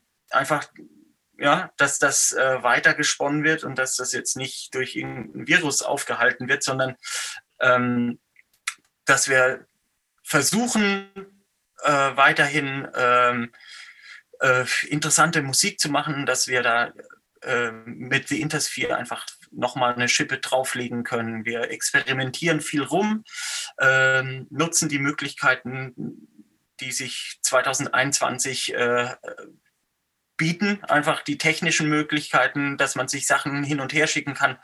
Ähm, und ähm, demnächst werden wir uns wieder für eine intensivere äh, Songwriting-Phase treffen und äh, uns davor testen lassen. Und über die Musik hinaus gibt es auch die Möglichkeit oder gibt es auch die Planung ähm, für äh, ein weiteres Konzept, was wir um Intersphere bauen können, was uns, äh, was uns hilft, einen, äh, ja, einen äh, intensiveren äh, Austausch mit unseren Fans zu haben. Ähm, aber da kann ich jetzt noch nicht äh, viel dazu sagen. Also da wird es auf jeden Fall in nächster Zeit viele Neuigkeiten geben, ähm, äh, die für uns auch so unter dem äh, Rahmen Experiment laufen. Äh, also wir, wir probieren jetzt viel aus in alle Richtungen, künstlerisch, sowohl auch strukturell und ähm, und sind da eigentlich sehr positiv gestimmt. Ja. Und bei mir persönlich ist es so, dass ich äh, gerade ja so ein bisschen Online-Lessons geben kann und finde das total super. Ich finde es total erfrischend, dass man ja früher, wenn ich so auf Tour war, dann war ich halt einfach ja, monatelang weg von zu Hause. Und wenn man dann zu Hause ist, dann hast du auch keinen Elan mehr, Online-Lessons oder Lessons zu geben. So, ich bin eigentlich ein reiner Live-Player. Ab und zu gebe ich mal Workshops und, und natürlich Studioaufnahmen und so. Ähm, deswegen finde ich es total erfrischend, gerade von zu Hause aus ein paar Online-Lessons zu geben und aber auch ähm, aufzunehmen. Und das ist gerade ein großer Part von, von meiner Freizeit geht für mich da drauf, ähm, dieses äh, Engineering-Thema, also oder zumindest äh, in Form vom äh, Abmiken von einem Schlagzeug, ähm, dass ich mich damit auseinandersetze und das natürlich auch als Dienstleistung anbiete, wo, wo Leute dann auf mich zukommen und äh, fragen, hey, hast du mal Bock hier zu der Nummer zu trommeln? Und ähm, das finde ich gerade sehr cool. Das ist eine durchweg positive Sache an dieser ganzen Situation. Man wird äh, in eine Situation reingeschmissen, die man sonst wahrscheinlich nicht wahrgenommen hätte. Äh, nämlich wenn ich immer auf Tour gewesen wäre weiterhin, dann wäre ich halt einfach überhaupt nicht in der Lage gewesen, zu Hause mich so aufzustellen. Und so habe ich jetzt äh, die technischen Möglichkeiten geschaffen und äh, kann coole Drum-Aufnahmen machen von zu Hause und Unterricht geben. Das ist äh, ja und auch hier und da mal so ein paar Ideen zu sammeln, die nicht direkt was mit meiner Band zu tun haben, sondern die ich einfach nur so aus reinem Spaß an der Freude habe. Äh, äh, äh, aus reinem Spaß an der Freude mache. Und ähm, ja, zum Beispiel so ein paar ähm, Kompositionen, die teilweise auch so in den Fusion Jazz Bereich reingehen und so. Das ist so, das ist wie so eine Art Hobby gerade im Moment. Also es gibt immer was zu tun. Ja, das ist ja, ich meine, das ist ja auch eine gute und positive Einstellung. Und ich finde halt auch gerade dieses Thema Release, äh, Quatsch, Remote Recording, wie man es so schön auf Neudeutsch immer sagt, das heißt von zu Hause auch aufnehmen können. Das ist ja auch sowas, was ich äh, für mich in dieser Zeit extrem entdeckt habe. Und ähm, wo ich äh, auch sage, so, da kann ich auch jedem nur, der ist momentan in so einer Tiefphase steckt, egal ob jetzt Schlagzeuger oder Gitarrist oder Keyboarder oder was auch immer, wer das bis jetzt noch nicht gemacht hat, fangt einfach damit an, euch zu Hause aufzunehmen. Versucht, heutzutage ist es so günstig wie nie, sich Möglichkeiten zu schaffen, das zu Hause auch zu tun. Ähm, ist das, was vor 10, 15 Jahren äh, quasi komplett unmöglich gewesen wäre, ist heutzutage äh, Gott sei Dank ähm, relativ einfach realisierbar. Und damit könnt ihr natürlich auch dafür sorgen, einfach so ein bisschen ähm, euch selbst ja, A, beschäftigt zu halten und B, vielleicht auch neue Optionen zu eröffnen, um zu sagen, so, vielleicht übers Internet Kooperationen zu schaffen und zu sagen, man nimmt für einen anderen Künstler mal was auf oder man macht zusammen eine äh, Veröffentlichung, eine Release übers Internet oder sonst irgendwas. Das sind auch Möglichkeiten, die gibt es momentan. Wenn es jetzt demnächst das Neue, was du da angesprochen hast, worüber du noch nicht reden darfst, gibt, dann können wir gerne dann nochmal ein kleines, äh, äh, einen kleinen Podcast dazu machen. Da kannst du dann nochmal genauer erklären, was das ist. Wenn jetzt Leute äh, sagen wollen, wir mal an, die sagen jetzt, ah, ich würde gerne mal eine Online-Lesson bei Moritz nehmen oder ähm, ich würde einfach gerne mal gucken, was so abgeht. Auf welchen Internetportalen beziehungsweise über welche Kontaktmöglichkeiten kann man denn an dich herantreten? Gerne einfach über Instagram oder Facebook anschreiben. Ich äh, schreibe meistens zurück. Jetzt guckst du mich an natürlich, weil die Anfrage von dir habe ich erstmal konkret, also direkt mal ganz gekonnt übersehen. Sorry, also ich habe tatsächlich in Sachen Social Media ein bisschen Nachholbedarf, aber ich bin total stolz, dass ich äh, durch Zufall irgendwie nochmal auf deine Anfrage zu diesem Podcast gestoßen bin. Also es wird alles besser. Ich schreibe, ähm, sobald ich äh, dazu komme, immer zurück. Äh, Im Regelfall ähm, gerne auch zweimal anschreiben, wenn es beim ersten Mal nichts wird. Äh, es gibt ja auch immer noch diesen, diese Spams, irgendwie, die dann irgendwo dann versauern. Ähm, und ähm, ja, gerne über die, die beiden Kanäle und dann schreibe ich zurück und dann kann man alles weitere besprechen. Also ähm, und man braucht auch nichts außer ein iPhone oder irgendein Handy, mit dem man skypen oder zoomen oder sonst irgendwas kann. Ähm, äh, das ist ja auch relativ unkompliziert. Man bekommt schnell einen Eindruck, wie ein Schlagzeug klingt, wenn man, wenn man sich, äh, wenn man einfach über das iPad-Mikrofon äh, spielt und spricht. Also das ist eigentlich relativ problemlos. Super. Ähm, ich bedanke mich ganz, ganz herzlich bei dir erstmal für äh, unsere erst, erstes Podcast-Interview. Ich hoffe, da kommen noch ein paar in Zukunft. Und ähm, ja fand es total interessant, Moritz. Ich bin dir total dankbar dafür, dass du dir die Zeit genommen hast. Und ähm, ich hoffe, dass wir uns bald mal live sehen, weil ich habe immer noch an meinem Kühlschrank zwei Karten für die Intersphere hängen. oh ja, aufheben, aufheben. Ja, ja auf, auf, auf, jeden Fall. Und wie gesagt, wenn, wenn ihr dann wieder auf Tour seid, dann sage ich dir auf jeden Fall vorher Bescheid. Äh, äh, und äh, vielleicht bietet sich ja die Möglichkeit, dass wir nach dem Gig dann einfach nochmal kurz irgendwie quatschen können. Ähm, und ansonsten, äh, wie gesagt, checkt die Intersphere aus. Also für jeden, der das Interview jetzt sieht, der Morrison nicht gekannt hat, was ich eigentlich nicht glaube, aber äh, wenn das jetzt wirklich Neuland für euch sein sollte, die Intersphere für jeden, der auf geile Rockmusik steht, unbedingt reinhören, Leute. Und äh, Grand Illusion ist für mich eins der Top-Alben der letzten Jahre. Und, ähm, und das sage ich jetzt ohne Übertreibung, finde ich mega gut gelungen. Und auch nochmal von meiner Seite, äh, Moritz, an dich, sag deinen äh, Bandkollegen mal schöne Grüße von mir. Und äh, dass es wirklich einfach ein mega geiles Album gewesen ist. Und ich kann es kaum erwarten, bis die nächste Platte rauskommt. Und ähm, Dankeschön. ich überlasse dir quasi als meinem Gast jetzt so das letzte Wort da draußen an die Community. Äh, und jetzt kannst du noch mal quasi so dass die letzten Worte äh, an die Leute da draußen richten und noch mal das sagen, was dir auf dem Herzen liegt, sozusagen. Ja, ähm, also Leute, ich, ich knüpfe einfach mal an vorhin an. Schaut einfach auf das, was euch wichtig ist. Lasst euch nicht vom, vom Pfad abbringen durch irgendwelche Einflüsse von außen.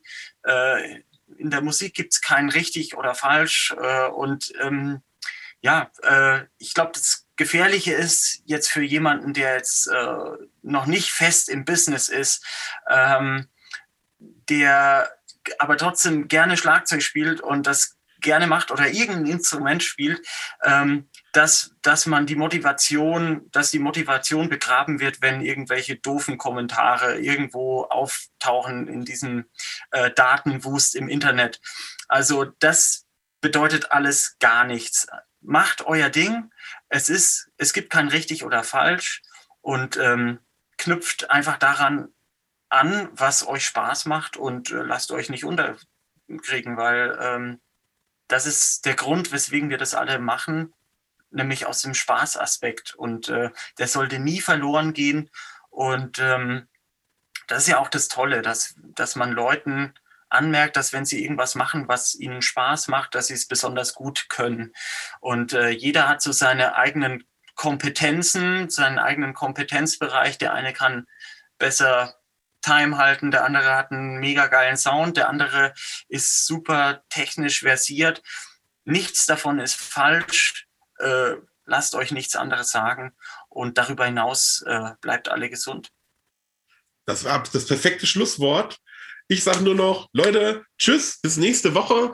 Nächste Woche gibt es was Feines auf die Ohren und zwar das bleibt mein Geheimnis. Aber schaltet einfach wieder ein. Nächste Woche gibt es eine neue, neue Folge. Bleibt gesund da draußen. Vor allen Dingen, wenn euch die Welt da draußen auf den Keks geht, dann geht an die Schießbude und ballert ein bisschen rum. Danach ist immer alles wesentlich besser. Und äh, ich bedanke mich bei Moritz und wir sehen uns dann nächste Woche wieder. Euer Juan. Bis dann. Tschüss. Ciao, ciao.